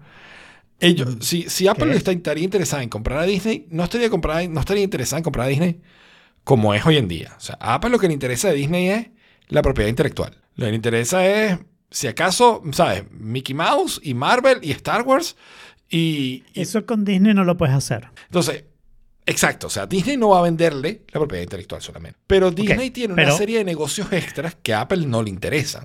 Claro, pero no le interesa la Apple de hoy en día. O sea, tú entiendo claramente lo que estás diciendo. Tú no te imaginas Apple Cruises aunque digan Disney. Exacto. No te los imaginas. No, Y, y probablemente tampoco te imaginas parques exacto. aunque digan Disney. No te los imaginas. Pero yo creo que el ejercicio debería ser, eh, o sea, que ese ejercicio esté equivocado porque Disney no va a vender su valor para quedarse con la mierda. O sea, eh, eso no lo hace Nadie, obviamente. nadie. Yo lo que, Bueno, alguien muy pendejo de repente. no, Donald yo, Trump lo ha hecho. yo lo que pensaría Pero- es que Disney siempre ha sido muy laxo en, en licenciar sus personajes, ¿no? Cualquiera que quiera hacer una carterita de Mickey Mouse puede hacer una carterita de Mickey Mouse. Aquí está, este es el precio de la licencia. ¿Sí? Sí, totalmente. Totalmente. O sea, eh, Disney te hace la licencia, pero ha sido muy laxo. No puedes hacer nada de mal gusto. No, no, ok, no puedes hacer nada de mal gusto, obviamente. O sea, Disney, Disney cuida su marca, sin duda alguna. Claro, pero, claro, pero o sea, eso- marcas no como. Primark, ¿ok? Primark, que es una tienda, ¿sabes? De, de retailer del más bajo costo. Walmart tiene, ¿sabes? Cosas de... de- Claro, si, puede- si puedes pagarlo y no vas a hacer nada ofensivo, sobre todo si lo que vas a hacer es una franelita con Mickey Mouse, dale, porque la calidad no me interesa tanto, es una franela al fin y al cabo, y es bueno que la gente tenga franelas, pues. Sí, exacto. Pero en general le licencian a, a muchísimas Eh, compañías. perdón, perdón, perdón que te interrumpa, pero webjack.store, es bueno que la gente tenga franelas. Vayan a webjack.store y compren gracias. mucha franela. Ok, entonces Sari dice del chat que alguna vez tuvo una reunión con Disney sobre eso y tienen un montón de requisitos, que no es nada laxo. Claro. Eso, eso es lo que me imagino. Eso y, y, digamos, la crítica fue, fue a Laxo. Disney aprovecha su propiedad intelectual para sacar plata, seguro. Eso, eso, Eh, eso es quizá lo que yo quería decir, ¿no? O sea, Exacto. eh, eh, Laxo licencia, no es, le licencia a Claro. cualquiera que cumpla los requisitos. claro, Pero cualquiera. que, que cumpla los requisitos que ellos ponen, que incluyen pagar plata. Exacto. No, pues, o sea, pero eh, Disney tiene, ¿ok? Este, de Lego tiene, perdón, ¿sabes? Licencias de Disney. Claro, bueno. Este- Pero a Lego hasta yo le licenciaría. Lego, si quieres hacer un Lego de Forkit, de verdad, Uf, la licencia sería hace fantástico. chip además. Exacto, la licencia gratis casi. Este, Solo le tienes que dar uno, una copia a, a mí, Jaime lo único que pido es el modelo original. Exacto. Tal vez una cada uno, porque ahí me tenga respaldo. Gracias. Pero entonces, lo que yo veo posible, o sea, porque a Disney le interesa, le interesaría, porque el, el problema con Disney no es que ellos quieran dejar de hacer negocio, que ellos quieran vender el negocio, que ellos quieran nada de eso, ¿no? Sí. El problema con Yo Disney eso es, tampoco lo veo. O sea, el ¿quién, problema quién con está Disney pensando es que Disney quiere económico, venderse? ¿ok? Y económico porque Ajá. está en el medio de un cambio de modelo al cual le está costando adaptarse o encontrar la- el, el profitability del nuevo modelo, ¿no? Ellos vienen del, del- del mundo de televisión, ¿ok? Y del mundo de producir películas y de cine. Y, este, aunque, o sea, y eso es una buena fuente de revenue, no es la principal necesariamente, la principal es el licensing de los productos, la segunda es parques y la tercera es, es cine y, y- y la producción de contenido. Mm. Pero, Pero le está yendo mal en la producción de contenido, venta, streaming y no sé qué. sí, ya Disney Plus ha Sí. perdido plata groseramente. Creo que lleva hasta ahora Está bien. 1,2 billones de dólares perdidos. Pero si ellos no esperaban eso, son brutos. Porque evidentemente si haces un nuevo servicio de streaming, tienes que perder plata Por durante eso sacaron al años antes CEO. de ganar plata. Claro, y volvió Bob Iger. Lo que digo cuando tiene Bob Iger, tiene un año, ¿no? Fue en noviembre del Fue año en pasado. diciembre, que sí, noviembre, diciembre del año pasado. Bueno, noviembre, diciembre, coño, perdóname un mes. Ay, no tan estricto.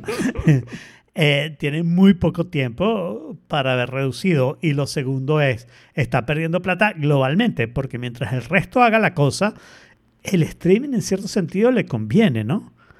O sea, O sea, yo diría, yo diría que el streaming es, un dump de dinero para producir propiedad intelectual que vas a licenciar después. mm, La cosa está- producir nuevas La cosas cosa está y en la calidad del contenido que estás produciendo ahí. O sea, ¿cuánta Ah, plata la estás cosa está en metiendo? la cantidad del nuevo contenido. Exacto. ¿Cuánta, o sea, cuán- cuánta can- contenido estás produciendo y a qué calidad lo estás produciendo?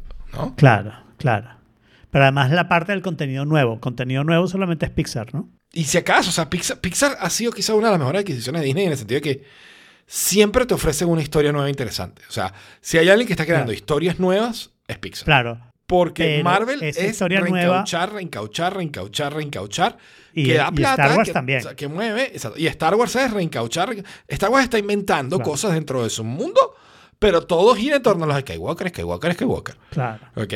No, no, y, y de nuevo, y puedes poner a Soka, pero Soka ya es un personaje, Pero- pues no, no estás creando un nuevo personaje imponiéndolo de manera que la gente compre el licenciamiento. O sea, yo no creo que haya franelitas de Ahsoka, pero si las hay, No, manda, Mandalorian es algo que tú pudieras pasado. decir que más o menos. E insisto, o sea, siguen estando muy dentro de ese mismo universo. eh, ni Mandalorian ni Grogu son exactamente nuevos, son derivados. Exacto, por eso son derivados. O sea, todo- todos estos otros personajes y todas estas nuevas historias de Star Wars son derivadas y son derivadas cerquita dentro del mismo mundo Skywalker. Ahora, con el plan que tienen, si no lo cambian otra vez. Matemáticamente tengo que decir todas las derivadas son cerquita. No, bueno, hay derivadas segundas y derivadas terceras. Las terceras están menos cerca que la primera. Pero, pero todos los límites son cerquita.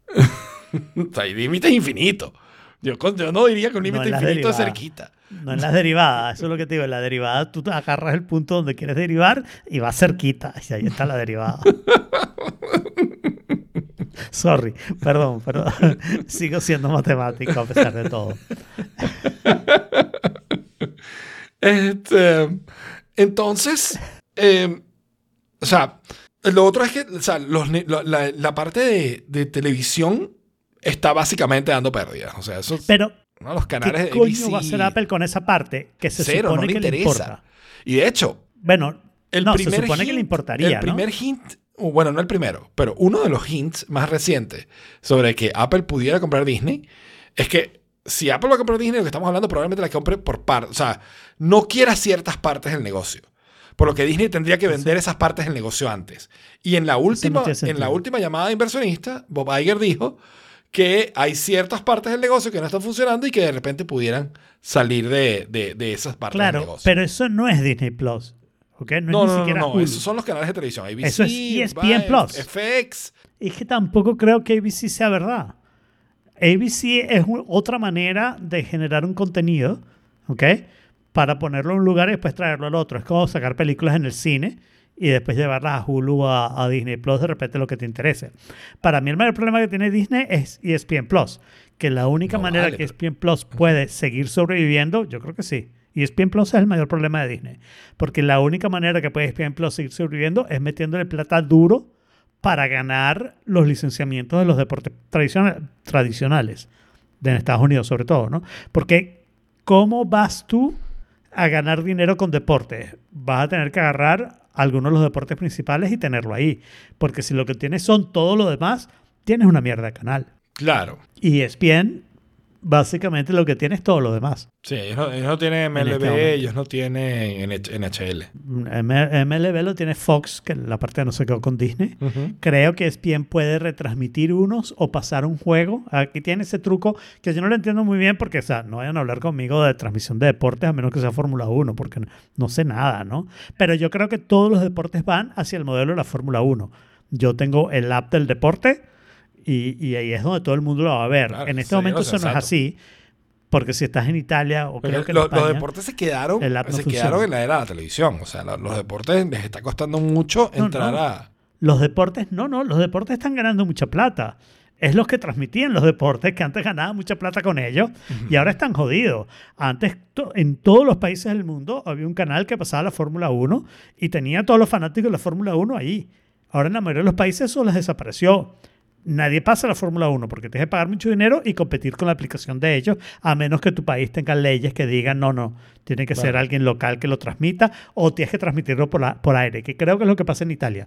No me he metido mucho porque no vivo en Italia, no me interesa lo suficiente, pero creo que es lo que pasa en Italia, que en Italia la RAI tiene que transmitir la Fórmula 1. No, no, no puedes escoger a más nadie por ley comunista, ¿no? Pero, por ejemplo, la NFL aquí hace el truco de decir, yo te vendo el rights de todas las, la- las eh, los juegos de NFL de la semana, excepto los del domingo y los del lunes, que son menos. Entiendo que los juegos son viernes y sábado. Me puedo estar equivocando de días, pero es un ejemplo, ¿no? Los juegos son viernes y sábado y el domingo y el lunes hay como un juego. O, o de repente el domingo sí juegan, pero yo voy a agarrar un juego principal y ese lo voy a vender separado a algún canal. Entonces puede ser que todo lo de ABC, ABC sea el que, el que tenga el fútbol, ¿ok? No sé quién lo tiene, creo que lo tiene DirecTV, pero bueno, again, cambien los nombres, mutatis mutandis, decíamos matemáticas, ¿no? Eh, este, pero ESPN tiene Monday Night Football. Entonces, si el lunes tú quieres ver un juego, ese es el único juego que hay, es el que pasa ESPN. Y entonces, si tú eres súper fan del fútbol, bueno, vas a contratar ESPN. Pe- pe- y lo mismo hace el béisbol, lo mismo hace el básquetbol, lo mismo creo que hace el hockey, me lo imagino. ¿ok? MLS, por ejemplo, ahorita Apple tiene todos esos rights. Los compro toditos. Pero hay otras cosas que están súper interesantes y comprometidas, como por ejemplo el college football, ¿no? En college football, básicamente lo que está pasando es que cada universidad es independiente, se organizan en conferencias que no lo piensan regionales ni nada por el estilo. Las conferencias son un desastre. O sea, la de Michigan, que es la que yo más conozco, se llama Big Ten y tiene creo que 14 equipos en este momento. Man, no eres Big Ten. Pero tú dices, bueno, eso está mal, It's a Alfredo, porque Ten. matemáticamente está mal. Pero no es el peor error, ¿ok? Porque Pac-12 en este momento tiene cuatro equipos. Ok. porque ha ido perdiendo equipo, porque no son competitivos y los mejorcitos equipos se quieren ir a otros lugares, en particular Big Ten. Entonces tú ahora vas a tener negociaciones con las conferencias donde vas a tener que garantizar ciertas cosas. Yo creo que a Disney no le conviene eso. A Disney le conviene mantener ABC, noticias y series, ¿ok? Y básicamente eliminar los deportes de, de ABC. Vender ESPN mientras tenga algo que sacarle. Porque si no es invertirle plata, Pero yo tenía entendido que ESPN era uno de los mejores negocios de, de Disney. Yo creo que es, es un era. Es un era y va para, para menos. O sea, ese es el negocio que va para menos. Y es lo que te digo con streaming. En streaming tú tienes que invertir plata. Sobre todo si quieres imponer algo como Disney Plus. Yo no creo que Hulu pierda plata. No sé. No lo sé. Pero no creo que Hulu pierda plata. Porque Hulu es una proposición relativamente simple. Agarra los programas de ABC y de Bueno. eh, Fox y de FX. Al menos con lo que se quedó. No, en este momento Fox todavía tiene, porque Comcast todavía tiene cosas en. Fox. Entonces estás hablando de Fox, ABC y no sé si hay otra. Agarra todos esos programas, haz alguna programación original, pero tienes todo lo que eso te ha sacado de toda la historia. O sea, los Simpsons están en Hulu. Si tú eres fan de los Simpsons y quieres tener la posibilidad de ver los mil episodios que deben tener los Simpsons o más, ¿ok? Bueno, tienes que tener Hulu, ¿no? Y como eso hay un montón de series que son super deep, que solo están en Hulu, toda la historia, porque además es una cosa que Hulu ha hecho bien, ¿no? Sí. O sea, tú en Hulu puedes ver todo mm, Sí. X-Files, por ejemplo. Cosa que recomiendo, ¿no? Porque yo dejé de ver X-Files en la sexta temporada. Obvio, porque se fue Mulder y se fue Mulder. Scully se quedó, pero entraron gente nueva y las siguientes, las siguientes dos temporadas las acabo de ver. Son una mierda, ¿ok? Pero después hicieron dos temporadas especiales en el 2016 y en el Ujú. 2018 es que no diría que son buenas, pero tiene unos episodios brillantes porque es Mulder y Scully, los de verdad, los serios, haciendo burlas a situaciones que son current. Current 2016, current 2018, pero bastante más current que cuando te ves el, X-Files original de los 90 y ves la sorpresa de la gente que alguien tiene un celular, ¿no? O sea, Exacto. es distinto. Pero sí, no, yo creo que Disney, primero, quería como empujar un poquito en esa idea. Yo creo que Disney lo único que podría separar es algo tipo ESPN. Y no digo que lo tenga que separar, quiero aclarar. No digo que lo tenga que separar. Lo que digo es que tiene que decidir si eso es algo en lo que quiere invertir o no. Mm, Porque en el futuro ese negocio solo va a triunfar si le mete plata. Claro. ¿Ok? Hulu y Disney Plus, yo diría que tiene que convencer a Comcast que le siga mandando contenido y que sea el streaming arm de eso. Porque Comcast en este momento va a sacar que Comcast Plus, Xfinity Plus, me imagino que lo llamará porque Comcast es mala palabra, ¿no? Xfinity Plus para vender eh, streaming de sus programas no, no me parece muy inteligente, ¿no? Yo creo. eh, no hacer más streaming y concentrarse en eso, producción de películas para Disney Plus y Hulu y, y parques y cruces. Yo creo que, o sea, Disney necesita sentarse a, a repensarse, ¿no? Yo creo que tienen que volver a, a la creación de contenido original interesante. Yo creo que eso tiene que pasar en todo Hollywood, ¿no? Y yo creo que la taquilla de este año es un gran ejemplo de que, de que eso es lo que hace falta, ¿no? Porque lo que fue taquillero Las este tres año... primeras películas, Exacto, las son tres historias top nuevas. movies son originales. Barbie, Oppenheimer y la sorpresa de... No se Mario. me olvida el nombre, pero Mario. no, que Mario. Mario no es original. Mario no es original. Eh, The Sounds of Freedom. The Sounds of Freedom, creo que se llama. Mm, ok, ok. Ok, Esa es una película hecha independiente de hace muchísimos años que nadie quería sacar porque no tenía público y es eh, medio de derecha, parece, no sé qué. Y entonces resulta que tiene un público que no iba al cine y fue al cine por esa película sin mucha publicidad, con lo cual te ahorraste un montón de plata. Claro. Y le ganaste a Indiana Jones, le ganaste a Mission Impossible, ¿no? Sí. Entonces, Que guau. más allá de que todo Hollywood tenga que repensarse y no vamos a entrar ahí, eh, yo creo que Disney debería, o sea, tiene que buscar generar, crear contenido de mejor calidad, así sea menos, ¿no? Tratar de tomar el approach de HBO el approach de Apple TV. No necesariamente tan denso, ¿ok? No, El proceso HBO no funcionó. el approach de HBO yo creo No que... vendidos a Discovery, ¿no? Pero, pero no por falta de plata. O sea, yo creo que ellos entraron en ese paquete porque el dueño era, era Time Warner, Warner. y, y decidió, o sea, por los propios intereses de Time Warner, decidió no. Ellos estaban pelando. Yo estoy de acuerdo contigo que ellos estaban pelando porque HBO no era independiente. O sea, yo creo que HBO como un canal solo sería el canal que yo tendría. Claro, O sea, yo no tendría HBO Max, yo tendría HBO. HBO, sí. Perdón, HBO Max se llamaba. Ahora se llama Max nada más. Pero, Yo tengo Max porque ahí está HBO. claro. Y Max me acaba de pasar. Como te digo, estoy viendo Game of Thrones, entonces a veces veo una publicidad de algo y digo, déjame ver qué es esta mierda. Y son unas mierdas de programa. Claro. Que en general eso como que devalúa la plataforma, ¿no? En Totalmente. mi, en mi te digo opinión, puedo estar equivocado. Disney Plus debería enfocarse en crear quizás menos contenido, pero de mejor calidad. No, no, no tiene que ser nivel Apple De. TV, no tiene que ser nivel HBO para nada, pero sí tiene que ser, o sea, tiene que ser menos Miss Marvel y, y- y más Mandalorian, ¿no? A mí me gustó Miss Marvel. Sí, pero, pero, pero, Charlie. Pero está bien, Charlie, no, no, no es que Charlie es malo, o sea, es que, que poorly written. Em, pero, y lo otro que yo creo que es, lo que yo creo que sí puede pasar, porque no creo que Apple, Apple le interesa crecer, Apple TV Plus, le interesa crecer en esa área, le interesa crecer servicio. Y Disney Plus es, eh, Disney es un shortcut para eso. ¿Ok? Entonces, pues, puede ser una forma muy rápida de meter el crecimiento que quieren en esa área. Pero, Pero solo la forma que tú dices.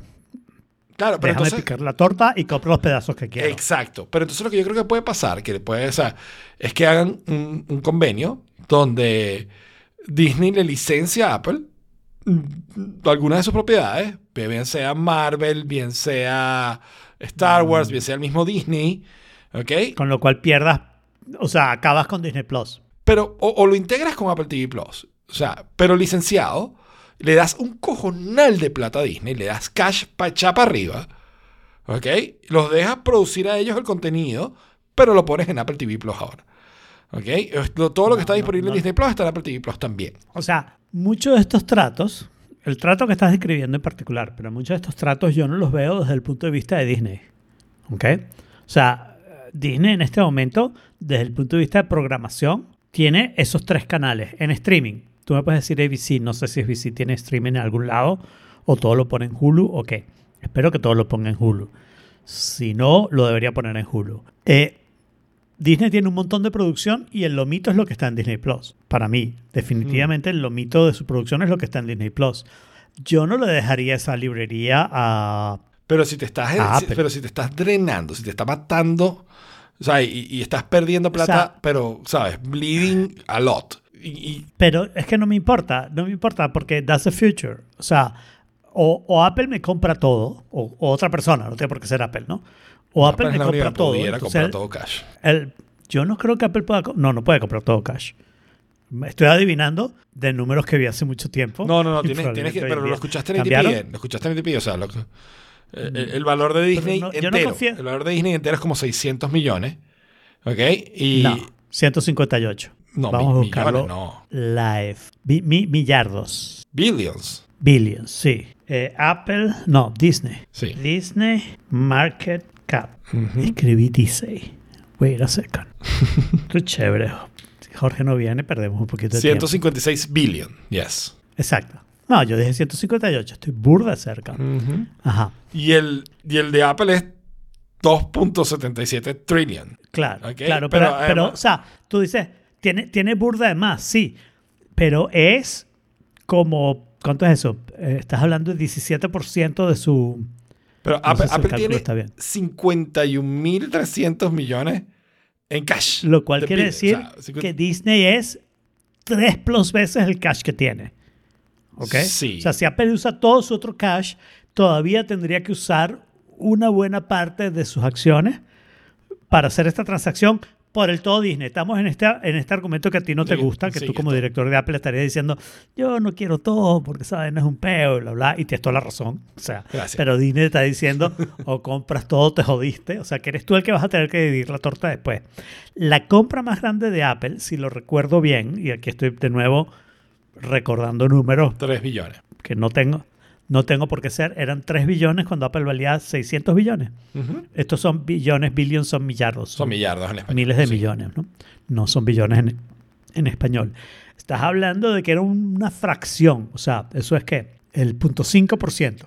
Y en cambio Disney, inclusive si usas todo tu cash, que no deberías, porque siempre es bueno tener idea. cash, es la cosa que tiene Apple bueno, ¿no? Estás hablando de que es el 3%. Sí, más o menos. Puedo estar calculando mal, ¿no? No, 2.77. Eh, es, punto, es 100 millones. si es- 1.5% es 1%. No, no puede ser. 3%. Bueno, pero no es muy distinto. No, no, estás hablando de 0.5% versus 3%. No, Y- ya no y era, es- no era, es no era 3%. 3% también. No, era 0.5, perdón, sí, tienes No, razón. sorry. 0.5%. Eran 3 billones. Sí, sorry, no. me confundí con es, el 3. eh, Es, es muchísimo menos Claro, y estás no, hablando utilizando todo tu cash que, o sea, sí, sí, sí, sí. no lo vamos a aprobar. La junta directiva de Apple, compuesta por. Jaime y por mí, Exacto. no va a poder no va a aprobar este trato. Jaime solo quiere comprar parte y Yo yo, quiero no comprar quiero comprar nada nada. más. O sea, yo. Claro. Want Mickey Mouse. que, que es lo que yo te diría, yo no te vendé como Disney, o sea, porque nosotros somos ambos, ¿no? La junta directiva de Apple y la de Disney. Claro. y yo como junta directiva de Disney, eso es exactamente lo que no te vendería. O sea, claro, obviamente. yo de repente diría, si de verdad Disney Plus está jodida, yo de repente te diría, Apple, tú agarras Hulu, Disney Plus y E ESPN, ¿ok? Y me resuelves el problema de transmitir todas esas propiedades dentro de Apple TV como tú quieras. De todas esas propiedades me lo resuelves, O sea, pero, yo ¿qué quiero esta si- cantidad o sea, pero- todos los años. Imagínate, Apple compra Disney Plus y, y Hulu, ¿ok? Y ESPN, no me vas a dejar con E Y ESPN, ESPN, sí, ESPN también, Y lo que hace es, en conjunto con Disney. Porque no lo va a hacer necesariamente Apple, o sea, va, a ser en conjunto, No, claro. ¿ok? Te dejo claro, te estoy vendiendo nada más el streaming. Exacto. Y lo llaman Mm. Plus. Plus. Y ya está. Apple nunca haría eso. Y te venden un servicio que se llama Plus, que está disponible en todos lados, que tiene Disney, que tiene tal, que tiene todo lo que es Apple TV Plus, que tiene todo lo que sea Plus, está ahí. Y tienes el mismo peo que tiene Disney Plus, lo tiene Apple. Apple simplemente lo está tapando por la manera en que vende servicio. Lo que pasa es que. Apple, pero tú crees que Apple, o sea, porque Apple TV Plus tiene una estrategia muy distinta, una estrategia que donde produce mucho menos contenido, pero de mucho mejor calidad. Pero, pero vamos a estar claros, bueno, lo de mejor calidad es relativo, pero vamos a estar claros, ese contenido le ha costado una bola y Apple no te dice Sí, no te indica tanto si están ganando lo paga. plata con, o sea, con- no te hace el truco de te hace Disney, perdimos 1.2 billones. Apple tiene que estar perdiendo en Apple TV Plus. Yo no creo que haya mucho... Primero, es baratísima, ¿ok? ¿Cómo que es baratísima? Apple TV Plus es barata, 6 Ah, dólares. el precio, sí, sí, 7 sí, Pero, pero es también, o sea, yo no creo que estén gastando demasiado. Coño, chamo, todas esas producciones le tienen que costar plata. Y básicamente obviamente están cuesta pagando plata y además están pagando unos No tienen nada, Pero no están pagando Pero- 600 pero va, pero shows, están pagando 5, 15. Cinco cada tiempo. Están, ganando, están gastándose millardos al año, billones en, en inglés, billions, ¿ok? Como el show que no tiene, ni Apple, lo tiene Hulu, creo, no sé. Buen Este, show. Están pagando billions al año, ¿ok? No el show, sino el dinero, millardos al año, ¿ok? Y no tienen nada de librería, ¿ok? Con lo cual, la realidad es que la mejor manera de ver shows en Apple Plus es conectarte cuando termina un show que tú quieres ver. Y es barato. Sí. O sea, yo- la mayoría de la gente no tiene Apple, Apple TV Plus en, en esa lista. El otro día estábamos estaban haciendo un, un cálculo en algunos de los shows que yo oigo, creo que era Core Killers. Eh, alguien estaba diciendo que hoy en día para sustituir cable con, con streaming era más caro el cable. Porque costaba y pusieron el número 87 dólares. Pero no dijeron qué canales de streaming estabas comprando Claro. Ni siquiera sin, con publicidad y qué planes estabas comprando en cada canal. Y entonces todo el mundo está tratando como de construir sus propios 87 dólares con las distintas cosas. Nadie menciona Apple TV Plus. O sea, nadie tiene Apple TV Plus como este es el necesario. Casi todo el mundo tiene Netflix como necesario. Mm. Mucha gente tiene a HBO, que hoy en día es Max. Necesitas Max como necesario.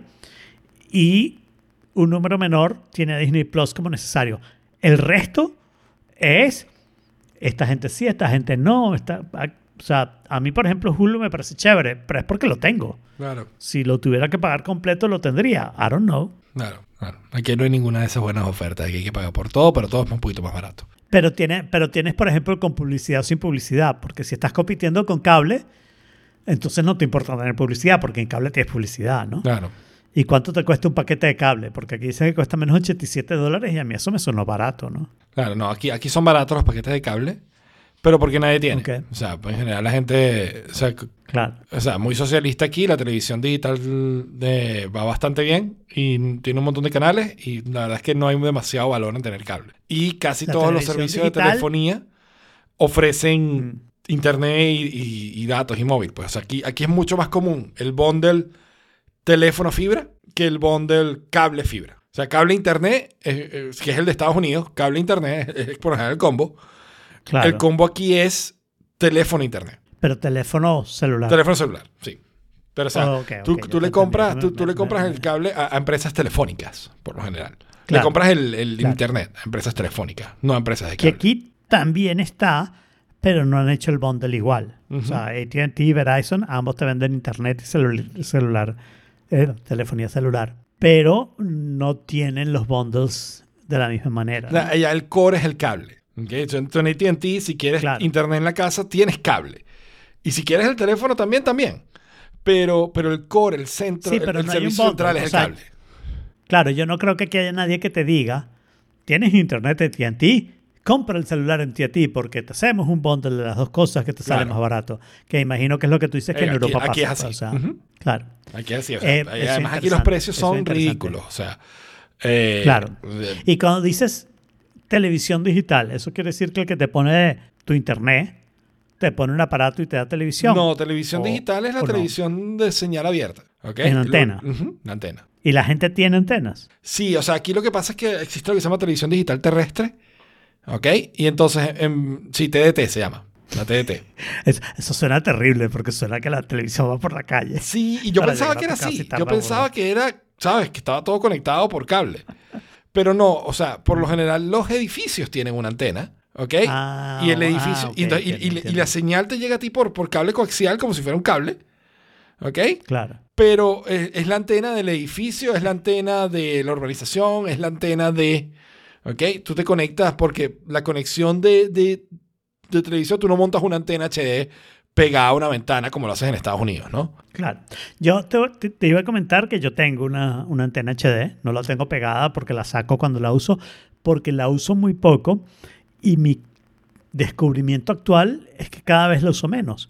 Porque ahora hay una cantidad de canales gratis, semi gratis o que ya tengo, que tienen esa televisión incluida, o al menos los programas que uno vería. O sea, cuando Jorge estaba acá y entonces quería ver fútbol, Jorge, no yo, Por supuesto. pero yo lo veía, este, yo pensé, voy a tener que sacar mi antena. Y resulta que no. Había un canal que yo ya tenía que estaba transmitiendo los juegos que Jorge quería ver. Mm. Y entonces eso era mucho más fácil. Si no me equivoco, si era E ESPN. Claro, que tú dices, coño, ESPN tiene fútbol. Sí, tiene fútbol en los Estados Unidos donde a nadie le interesa el fútbol. Claro. O a mucha menos gente le interesa el fútbol. Tal vez ahora, eh, cosa con, como- con como- Apple teniendo eh, MS, eso cambia un poco. Pero yo creo que lo que va a cambiar es que Apple va a tener esas concesiones Claro. del fútbol de Copas del Mundo y no sé qué, porque Apple, en este momento Apple lo están viendo como el canal de fútbol en Estados Unidos. Claro. Y es una, es una estrategia inteligente. O sea, están claros, o seguramente intentaron muchísimo MLB y MLB y NHL. Trataron, trataron el fútbol, trataron el fútbol. Béisbol es lo más complicado, porque el béisbol es el que ya tiene su plataforma de streaming que funciona perfectamente, que le han hecho una cantidad de cosas enormes. O sea, esta es una plataforma donde tú puedes ver el partido que tú quieres. Es entre dos equipos. Los partidos de béisbol son entre dos equipos, ¿ok? Tú puedes ver el partido que tú quieres con la narración que tú quieras. La narración de un equipo u otro. Cool. ¿Ok? Claro, y además de eso puedes tener una subdivisión, creo que es de hasta tres partidos, tal vez en cuatro, en donde tú estás viendo cuatro partidos y puedes cambiar el audio. Y pagas, pero pagas por partido, pagas mensual, pagas... No, pagas una, pagas una cantidad, creo que es anual, no sé si se puede pagar mensualmente. Obviamente, a mí no me gustan los deportes, estas son las cosas que he oído de la gente que le gustan los deportes, pero el béisbol es el que está absolutamente resuelto. Wow. Los demás están todavía saliendo de lo que tenían antes. Tenían tratos Claro. con DirecTV o con ABC o con quien sea, para pasar la mayoría de sus partidos. Siempre tenían algunos partidos con el, el extra de que tienen esa cosa antigua del bloqueo en la ciudad. O sea, yo no puedo ver los juegos del Miami Heat porque me están, eh, cuando juega localmente, porque están como impulsando que yo vaya al estadio. Ok. Y coño, huevón, en Miami viven 6 millones de personas, en el estadio caben 10 mil. O sea, Sí, déjate de pendejada. Es El estadio se va a vender a menos que sea una mierda. Exacto. O sea, ¿qué, Que es el caso de los Marlins, pero bueno, ese es otro. qué pretenden? ¿Que vuelva a la oficina también? Exacto. Y este de aquí es un artículo que me conseguí, que me encanta la página, es okdoomer.io. ok.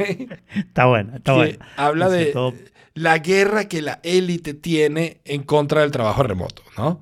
Yo, eso es algo que he visto aquí en España mucho. Hay mucha presión de muchas empresas por volver a la oficina, ¿ok? y, y yo creo que o sea, está, está pasando en muchos otros lados también, ¿no? Eh, Sí. y a lo que dice esta persona, que yo estoy totalmente de acuerdo, es que, lo que la razón para eso no es, que, no es que te quieran ver sentado en tu silla, bueno, también, ¿ok?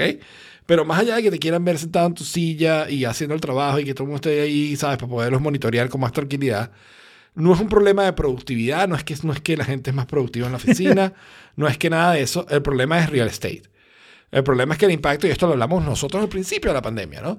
De cómo esto iba a Sí. afectar los downtowns de la ciudad, porque básicamente los downtowns están hechos de edificios de oficina y cómo eso eh, afecta, o sea, básicamente vació, al vaciarse las oficinas, se vacía downtown, los negocios que están ahí, que dependen de la gente que trabaja en la oficina, mueren y quedan downtowns desolados y es muy difícil convertir estos edificios a residenciales. No solo por permisos, Eh. sino por, por, por construcción y por, y por una serie de, de normativas, o sea, la cantidad de baños, la cantidad de, ¿sabes? Que, que hacen mucho más difícil el proceso de conversión, o muy costoso el proceso de conversión de un edificio de oficinas a un edificio residencial. Entonces, al parecer, todas estas grandes empresas que tienen muchísimo invertido en, en edificios enteros para, para tal, para vender oficinas o para alquilar oficinas, pues están haciendo una presión gigante para no perder todo ese negocio, ¿no? Y se genera esta, esta, esta presión que sobre todo pasa mucho, diría yo que pasa mucho más en, países como Estados Unidos, donde los downtowns son básicamente sitios corporativos, porque en Europa el downtown, el centro de las ciudades suele ser mucho más mixto. Hay mucho comercio, hay residencial y hay oficinas, pero es mucho más mezclado. Entonces quizás hay menos presión aquí en Europa para eso, pero en Estados Unidos seguro. O sea, es que el downtown es básicamente oficina y si no, no hay nada, ¿no? En todas las grandes ciudades. Pero me dices que todavía hay presión en Europa, ¿no? Sí, igual hay presión en Europa, correcto. Porque una de las cosas que a mí me extraña muchísimo es el nivel de estupidez de los argumentos. Yo entiendo que estás haciendo un argumento absolutamente falso. O sea, al empezar la pandemia, que nos movimos a las casas, la productividad aumentó. Pero una vez que pasó la pandemia, la productividad es mala desde las casas. Wait, ¿qué pasó? ¿Qué, qué pasó ahí, no? Y, y es que no tienen argumentos. Y lo que tú dices es una como una es un complot de gente que debería ser más inteligente. Están los dueños de los edificios de oficinas, están los gobiernos, sobre todo las ciudades que están viendo sus downtowns y dicen, ¿qué coño vamos a hacer? Y están los comercios, ¿no? Que se supone que deberían ser gente relativamente sensata, inteligente y bla, bla. Y no tienen ni un solo argumento que tú dices, ok, presionen ese argumento porque al menos tienes menos, re- menos que debatir al respecto, ¿no? Menos rebatible, menos re- rebatible, rebatibilidad. ¿Ok? Y tú dices, ah, es muy difícil eh, em, transformar edificios de oficina en, en habitaciones. Yo te admito que probablemente, que no sé mucho de construcción, eso es lo primero que te admito.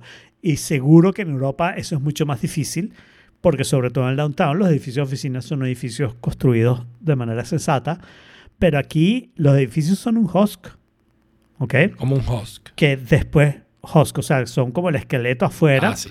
tal vez tiene partes adentro, y adentro es pura pared de cartón, ¿ok? Tú aquí puedes convertir cualquier edificio en brickell de oficina, lo puedes convertir en una Lo que pasa habitación es que que para va a ser un un edificio proyecto. residencial tiene que ser más que un husk. Tiene que tener. Pero por baños, leyes que tiene- el gobierno controla. En realidad los baños no creo que importe porque eso es pasar tubería. El mayor problema, estoy hablando de Estados Unidos porque tú lo que dijiste, no, en Estados Unidos hay más presión para hacer estas cosas. Porque somos más productivos y, y tenemos más downtowns que son solo oficinas y no son habitaciones, ¿no? Entonces, coño, esos downtowns se van a desaparecer. Aquí en Brickell eso se ha sentido menos porque Brickell, por razones históricas, tiene un mix que probablemente es más residencial que oficina. Hay muchísimas oficinas. Es el Financial District de Miami. ¿ok? Y el downtown que está al lado lo estamos construyendo ahora. Entonces muy probablemente lo vamos a construir pensando, mira, la gente va a trabajar desde casa, ponles un printing center en el business center, ¿ok? Para que puedan imprimir y no tengan que comprar impresora. Tal vez hagan eso, no lo sé. Pero lo están construyendo ahora, al menos tienen más chance de, de hacerlo bien. Pero, o sea, Ahí lo que hay es, o sea, hay, hay como una presión bárbara de, de mantener el status quo, de tratar de volver al status quo, ¿no? sí, Porque De- yo, lo que, manten- yo lo que de- yo haría. Pero, pero ya va, de mantener la plata de los tipos que tienen esos edificios. Claro. Que son tipos que hicieron una mala inversión y que no les debería preocupar a nadie porque tienen un montón de plata. Claro, pero es el tax revenue de muchas ciudades también, "Ah". ¿no? So, o sea, muchas ciudades, vamos a hablar de Los Ángeles, ¿no? Los Ángeles, el downtown es pura oficina y comercio. Son comercios, o sea, pura oficina más comercios que sirven a la oficina más gobierno. Eso es lo que hay en downtown Los Ángeles, que además es chiquitico, porque Los Ángeles es burda de amplio, ¿no? Eh, pero la ciudad de Los Ángeles, para hablar del tax, en lo que más gasta es en los homeless, que gasta una cantidad de plata enorme y cada vez tiene más homeless. Que alguien debería decir, wait, estamos gastando esta plata y no estamos solucionando el problema. De repente la solución es agarrar parte de esa plata y cambiar los edificios de oficina a, a habitación, darles un tax break a los tipos que son dueños del edificio para que hagan habitación, pero de low cost, o sea, que no sean de lujo, sino que sean para los hombres, para que esos hombres yo los pueda mudar y yo les pago que si un año de ese alquiler hasta que se recuperen y no sé qué, y de repente reduzco el problema de los homeless. Lo que pasa es que ahí hay un problema, ¿no? Que si el gobierno está gastando mucho dinero en los homeless, es mucha gente ganando plata gracias a los homeless, Claro. y entonces lo que va a pasar es que va a haber más homeless, porque esa gente quiere que haya más homeless para Claro, que siga habiendo claro, plata. El día que desaparecen los homeless, desaparece esa plata, ¿no? No, Y lo mismo creo que está pasando aquí, ¿no? Yo te diría que, eh, o sea, la solución que yo veo es cambiar un poco la forma de, de taxación. Si tú estás trabajando desde la casa, tienes algún tipo de taxa especial que debe pagar la empresa, equivalente a lo que sería, eh, ¿sabes? El costo de una oficina o algo semejante así, ¿no? O sea, por, por, por tener tú en tu casa, por tener tu oficina en la casa. Y eso también iría a la mano de una gentrificación corporativa, ¿ok? Donde vas a ver, y, y pasó, o sea, pasó, la gentrificación industrial pasó, Eh, industrias que estaban en los centros de la ciudad, las ciudades crecieron, estaban en las afueras de la ciudad, las ciudades crecieron, se volvieron parte del centro de las ciudades, y ya esto no es negocio tenerlo como una industria, es negocio tenerlo como edificios de oficina o como edificios de casa. Entonces hace una gentrificación corporativa donde dice, mira, estos edificios que están aquí en el centro son mejores residenciales, hay que tumbarlos. Claro. Y hacemos una es más, te lo digo muy claramente desde el punto de vista del gobierno. Deja que quiebre esa gente. Ujú. Que deje de pagar alquileres y entonces el que tenía el dueño del edificio no puede pagar el mortgage whatever se lo vende. O la ciudad lo confisca porque le debe impuestos, porque no te va a rebajar los impuestos por eso. Y después de que la ciudad lo tiene, lo que le dices a alguien, te lo regalo si construyes habitaciones para los homeless que tengo, ¿no? Claro. Pero, o sea, la parte de los homeless, porque a ti no te interesa tener un downtown lleno de homeless, ¿no? No importa que ya tengan home. O sea, Pero si tienen home, no son homeless, ¿ok? no, pero siguen siendo te cambia la desirables. vida un poco. Bueno, I don't know, porque una vez que tienes home y es más fácil conseguir trabajo y votar y hacer una cantidad de cosas que hoy en día no puedes Sí, hacer. pero si ¿no? estás drogado y, Y- te- de fentanilo y no tienes educación, no importa Pero- mucho el home. Pero parte de la razón por la que estás drogado en fentanil, ¿sabes cuál es? Que estás viviendo en la calle y no tienes buen futuro.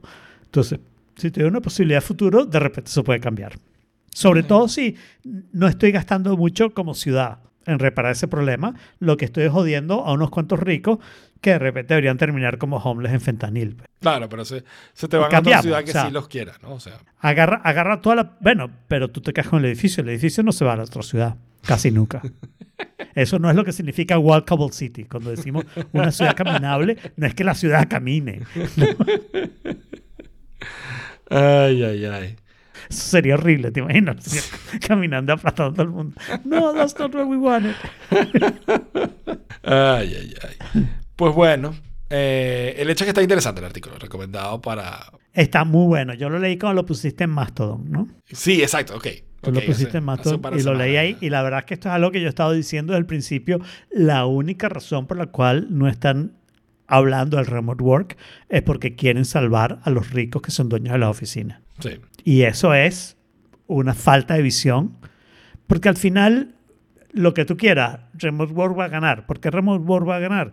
Porque toda la gente que te- quiere trabajar desde su casa y puede trabajar desde su casa, o sea, su trabajo le permite trabajar desde su casa, va a elegir trabajos que le permiten trabajar desde su casa, así sea a un poquito menos salario totalmente. porque la calidad de vida te aumenta enormemente, te están pagando por todas las horas que trabajas y tú no tienes que pagar por las horas que haces commute, tiene enormes ventajas. Todos los que estamos en este programa, inclusive los que no estamos como Jorge, lo sabemos, Claro. ¿no? Entonces, esa gente va a empezar a, la- o sea, que es la gente de, que se supone que tiene mayor valor para las compañías, va a empezar a preferir trabajar desde su casa. Claro, totalmente. Y lo va a hacer. Así sea, cambiándose de oficina. Y va a haber compañías nuevas que van a decir, ¿por qué necesito pagar una oficina, internet, limpieza, bla, bla, bla, bla, bla, bla? Si yo puedo dejar que la gente trabaje en su casa, de repente en una oficina pequeñita para reuniones, para tener una sala de reuniones, si lo necesitas. A veces tienes que hacer presentaciones, hablar en persona, hablar en secreto, qué sé yo. Cualquier pendejada que se te ocurra, pero lo que tienes es una oficina que es una puerta con una sala de reunión y una máquina de café. Y ya está. Eso lo deberías tener en Y la- claro- casi que en cada edificio o en cada neighborhood. Claro. Bueno, es lo, es lo que digo. O sea, aquí, por ejemplo, hay una oficina. Si esa oficina tuviera una impresora, yo usaría esa oficina muchísimo más. Bueno, fíjate, en los dos sitios donde yo viví en Estados Unidos tenían una impresora. Bueno, aquí, aquí no la tienen. Y probablemente no la tienen porque este edificio fue construido en el 2006 Mm. y les cuesta esa cosa. Y atención, yo usaría esa impresora inclusive si fuera paga. Porque yo actualmente uso la, la impresora de FedEx, que aparte que la pago, tengo que trasladarme a donde quiera que esté FedEx. Preferiría bajar el ascensor, imprimir y ir a FedEx a dejar un paquete, porque igual tengo que dejar el paquete en algún lado. Pero bueno, esa es otra elección. Pero preferiría eso y, y nada, yo creo que no lo estás haciendo porque no quieres.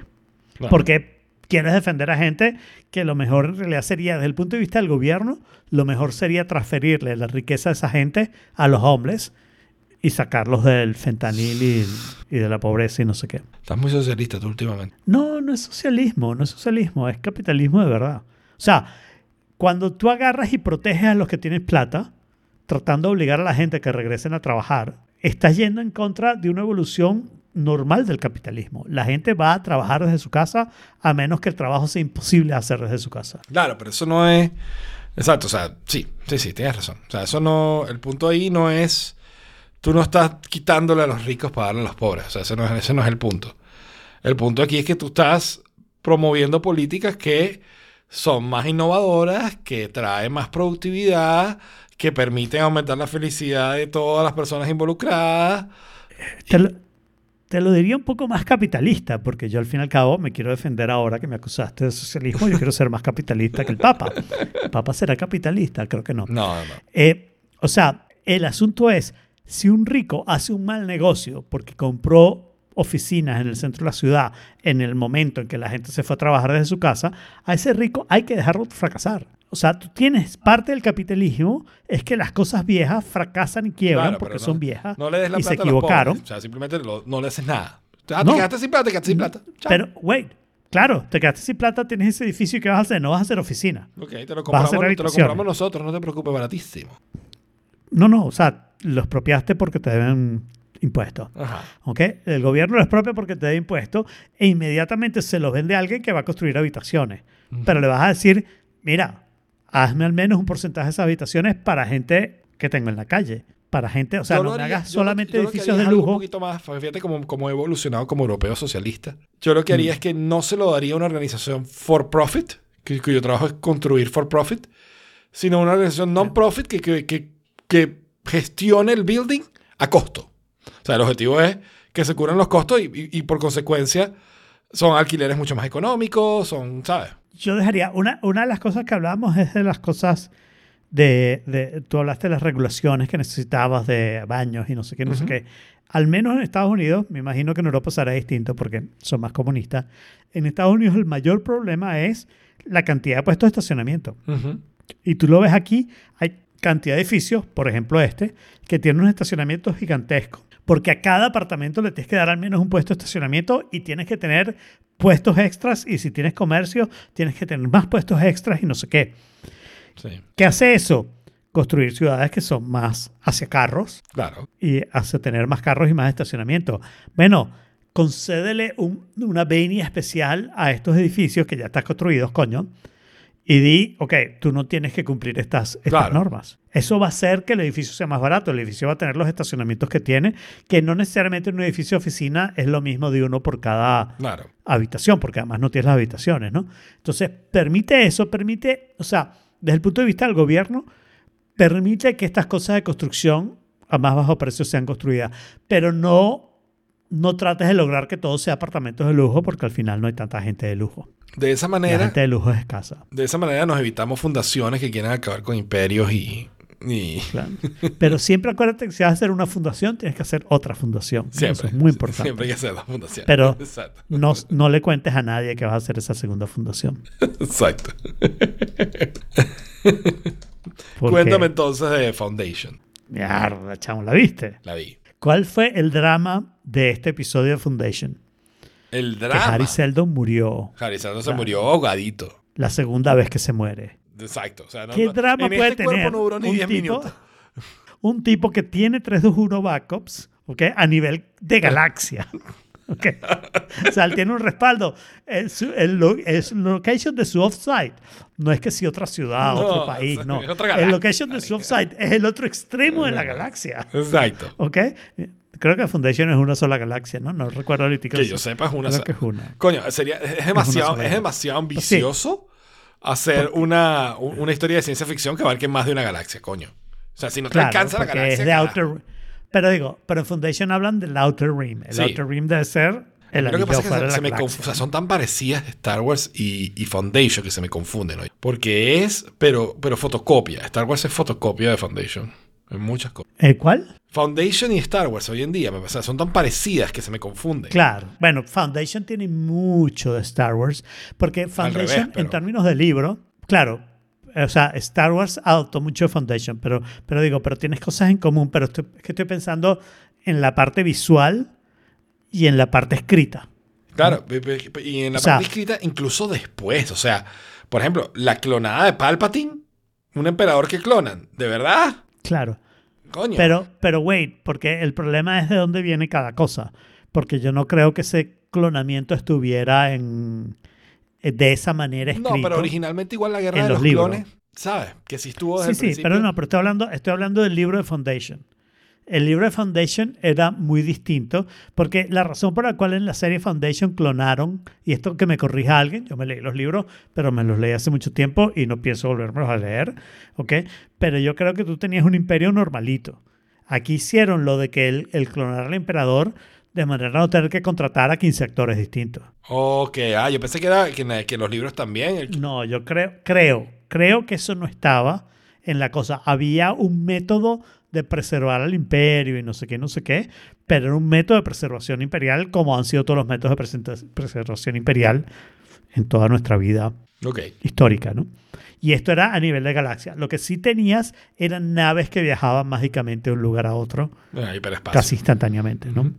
Eh, eh, pero la historia de, de Foundation, los personajes eran distintos. O sea, Harry Seldon se muere y lo que deja es su matemática. Y hay otro que hereda el ser el jefe de la Foundation. Y ese jefe de la Foundation era un psychohistorian, psychohistorian ¿no? Ujú. ¿Ok? Y O sea, que entonces todo lo que tú dices es un problema de era- presupuesto. No queremos contratar más actores. Exacto. Totalmente, totalmente. Y todo el cuento de Harry Seldon siendo permanente y no sé qué. Harry Seldon era permanente por las matemáticas. Te estoy hablando de recuerdos de hace más de 40 años. O sea, que pueden estar muy debilitados. Sin embargo, te puedo decir que con Game of Thrones, ¿ok? Me he dado cuenta que recuerdo mucho más los libros que la serie. Uh, Lo cual me parece impresionante, ¿no? O sea, porque algunos libros me los leí contemporáneos con la serie, porque salieron ahí, ¿no? pero hay historias que yo me acuerdo de los libros que en la serie no pasaron y yo estoy esperando que pasen y me doy cuenta, no, no pasaron. Y me sé qué personaje es cada cual. Está bien. Entonces, ¿qué te pareció el último episodio de Foundation? Malísimo. Peor de todo. El peor de todo. O sea, claro, lo que me parece es que no está pasando nada en estos episodios. Sí, y no sé qué esperan a que pase algo, porque se acaban, ¿no? Sí, sí, sí, exacto. Ya lleva media- más de media temporada y no ha pasado nada. O sea, a menos que se lance una de Game of Thrones, donde en los últimos dos episodios lancen un par de bombazos. eh, mm, la trama se está moviendo, pero trágicamente lento. Sí. Y, y estúpidamente lento. O sea, ahorita que estamos en el medio, las historias son qué está pasando en Trantor, que están... El emperador se va a casar. Y hay gente de términos que viene a establecer relaciones. Pero es muy lento. Los acaban de meter presos a los embajadores. Y creo que en este episodio no vimos absolutamente nada del otro, del, del que va, creo que, asesinar al emperador. Eh, por otro lado, estamos en, términos, no apareció tampoco, no apareció Dr. Ring para nada. Estamos en este lugar donde esta gente que son mentalistas, ¿ok? Y que están jodiendo a Harry Seldon para obtener el Prime Radiant, que no tiene mucho sentido. O sea, el Prime Radiant se supone que es una máquina cuántica que tiene una replicación automática al otro extremo de la galaxia, ¿no? Están usando este fenómeno cuántico de Spooky... ¿Cómo es? Spooky Action at a Distance. Spooky Action, esa es la palabra. Spooky Action at a Distance, ¿no? Donde eh, dos partículas quedan entrelazadas. en, entanglement se llama eso. Y entonces actúan de la misma manera. Entonces se supone que tú podrías crear el mismo aparato comunicándose instantáneamente, sin velocidad de la luz ni nada, de un lado a otro. Nadie ha logrado hacer eso demasiado bien, pero bueno, se supone que está ahí en la mecánica cuántica, ¿no? Eh, y entonces, ¿por qué no lo destruyes? O sea, tú puedes destruir uno sin destruir el otro. Podías replicar ese quantum entanglement de otra manera. Uno no sabe muy bien las tecnologías, porque es una de las cosas que tiene este Foundation respecto al Foundation original. Y al contrario de Star Wars, que no explican ni la ciencia ni la magia. En Claro. Star Wars, la ciencia parece estar relativamente clara. ¿ok? Está bien, las naves viajan a la velocidad, a la velocidad del plot. ¿ok? Sí, y- Aquí son un poco más lentas, ¿no? Te tienes que dormir para pasar 100 años y pasan 100 años y no sé qué, que es un poco lo que se pensaba en esa época. Eh, pero, pero digamos, pero la magia en Star Wars está mejor explicada que aquí. La magia, sin duda. Aquí la magia es puramente mágica. Harry Seldon tiene un cuerpo. ¿Por qué? Bueno, porque lo vamos a matar en el próximo episodio. Entonces, si no tiene cuerpo, ¿cómo coño lo matamos? No, exacto. ¿No? No, exacto. Harry O sea- Seldon tiene un cuerpo. Pero, pero ¿por qué? No importa, ya lo va a tener dentro de nada, no te preocupes, ya se lo quitamos. Exacto, ya, ya lo vamos a matar y deja de tenerlo. Con lo cual, lo que te digo, a mí me parece que ese fue el centro dramático del episodio y me parece para mí tuvo cero drama, porque ¿qué impide que Harry Seldon vuelva a tener un cuerpo si yo no entendí cómo tuvo un cuerpo? O sea, de repente hay otro planeta que se lo sacan de la manga, ¿no?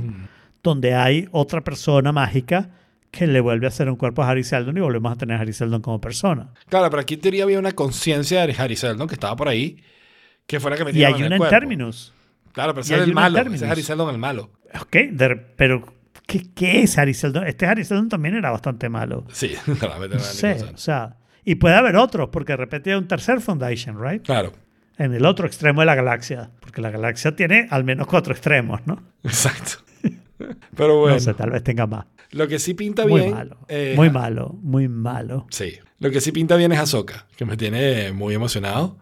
Eh, nosotros venimos a darnos mega maratón. O sea, Sari no, no había visto ni Rebels ni Clone Wars. ¿Ok? Ok. Y entonces nosotros hemos venido viendo episodios 1, 2 y 3. Y vimos, nos conseguimos como una guía de los episodios que debes ver de Clone Wars y de Rebels para entender lo que viene en Ahsoka. ¿No? Entonces tiene una lista de episodios y hemos ido viendo esa lista de episodios, pero algunos que yo considero importantes también.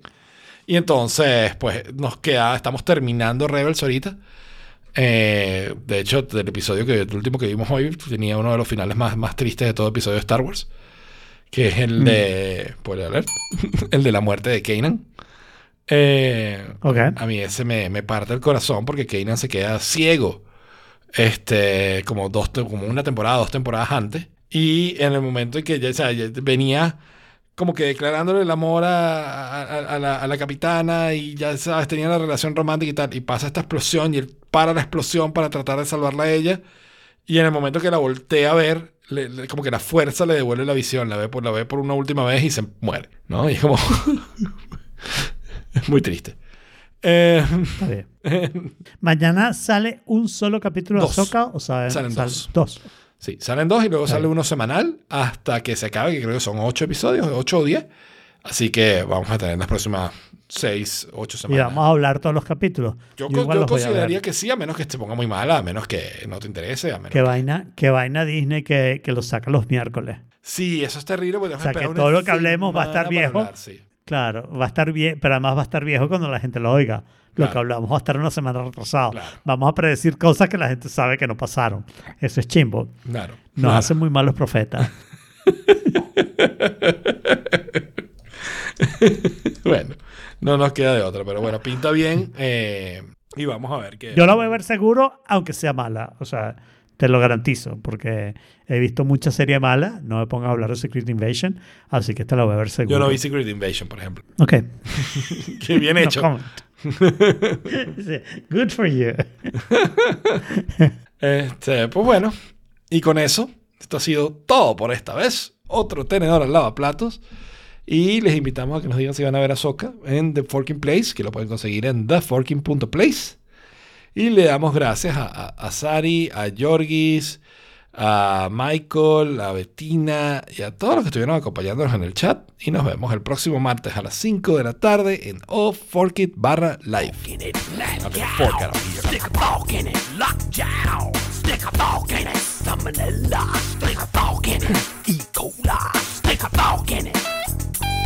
Stick a fork in it.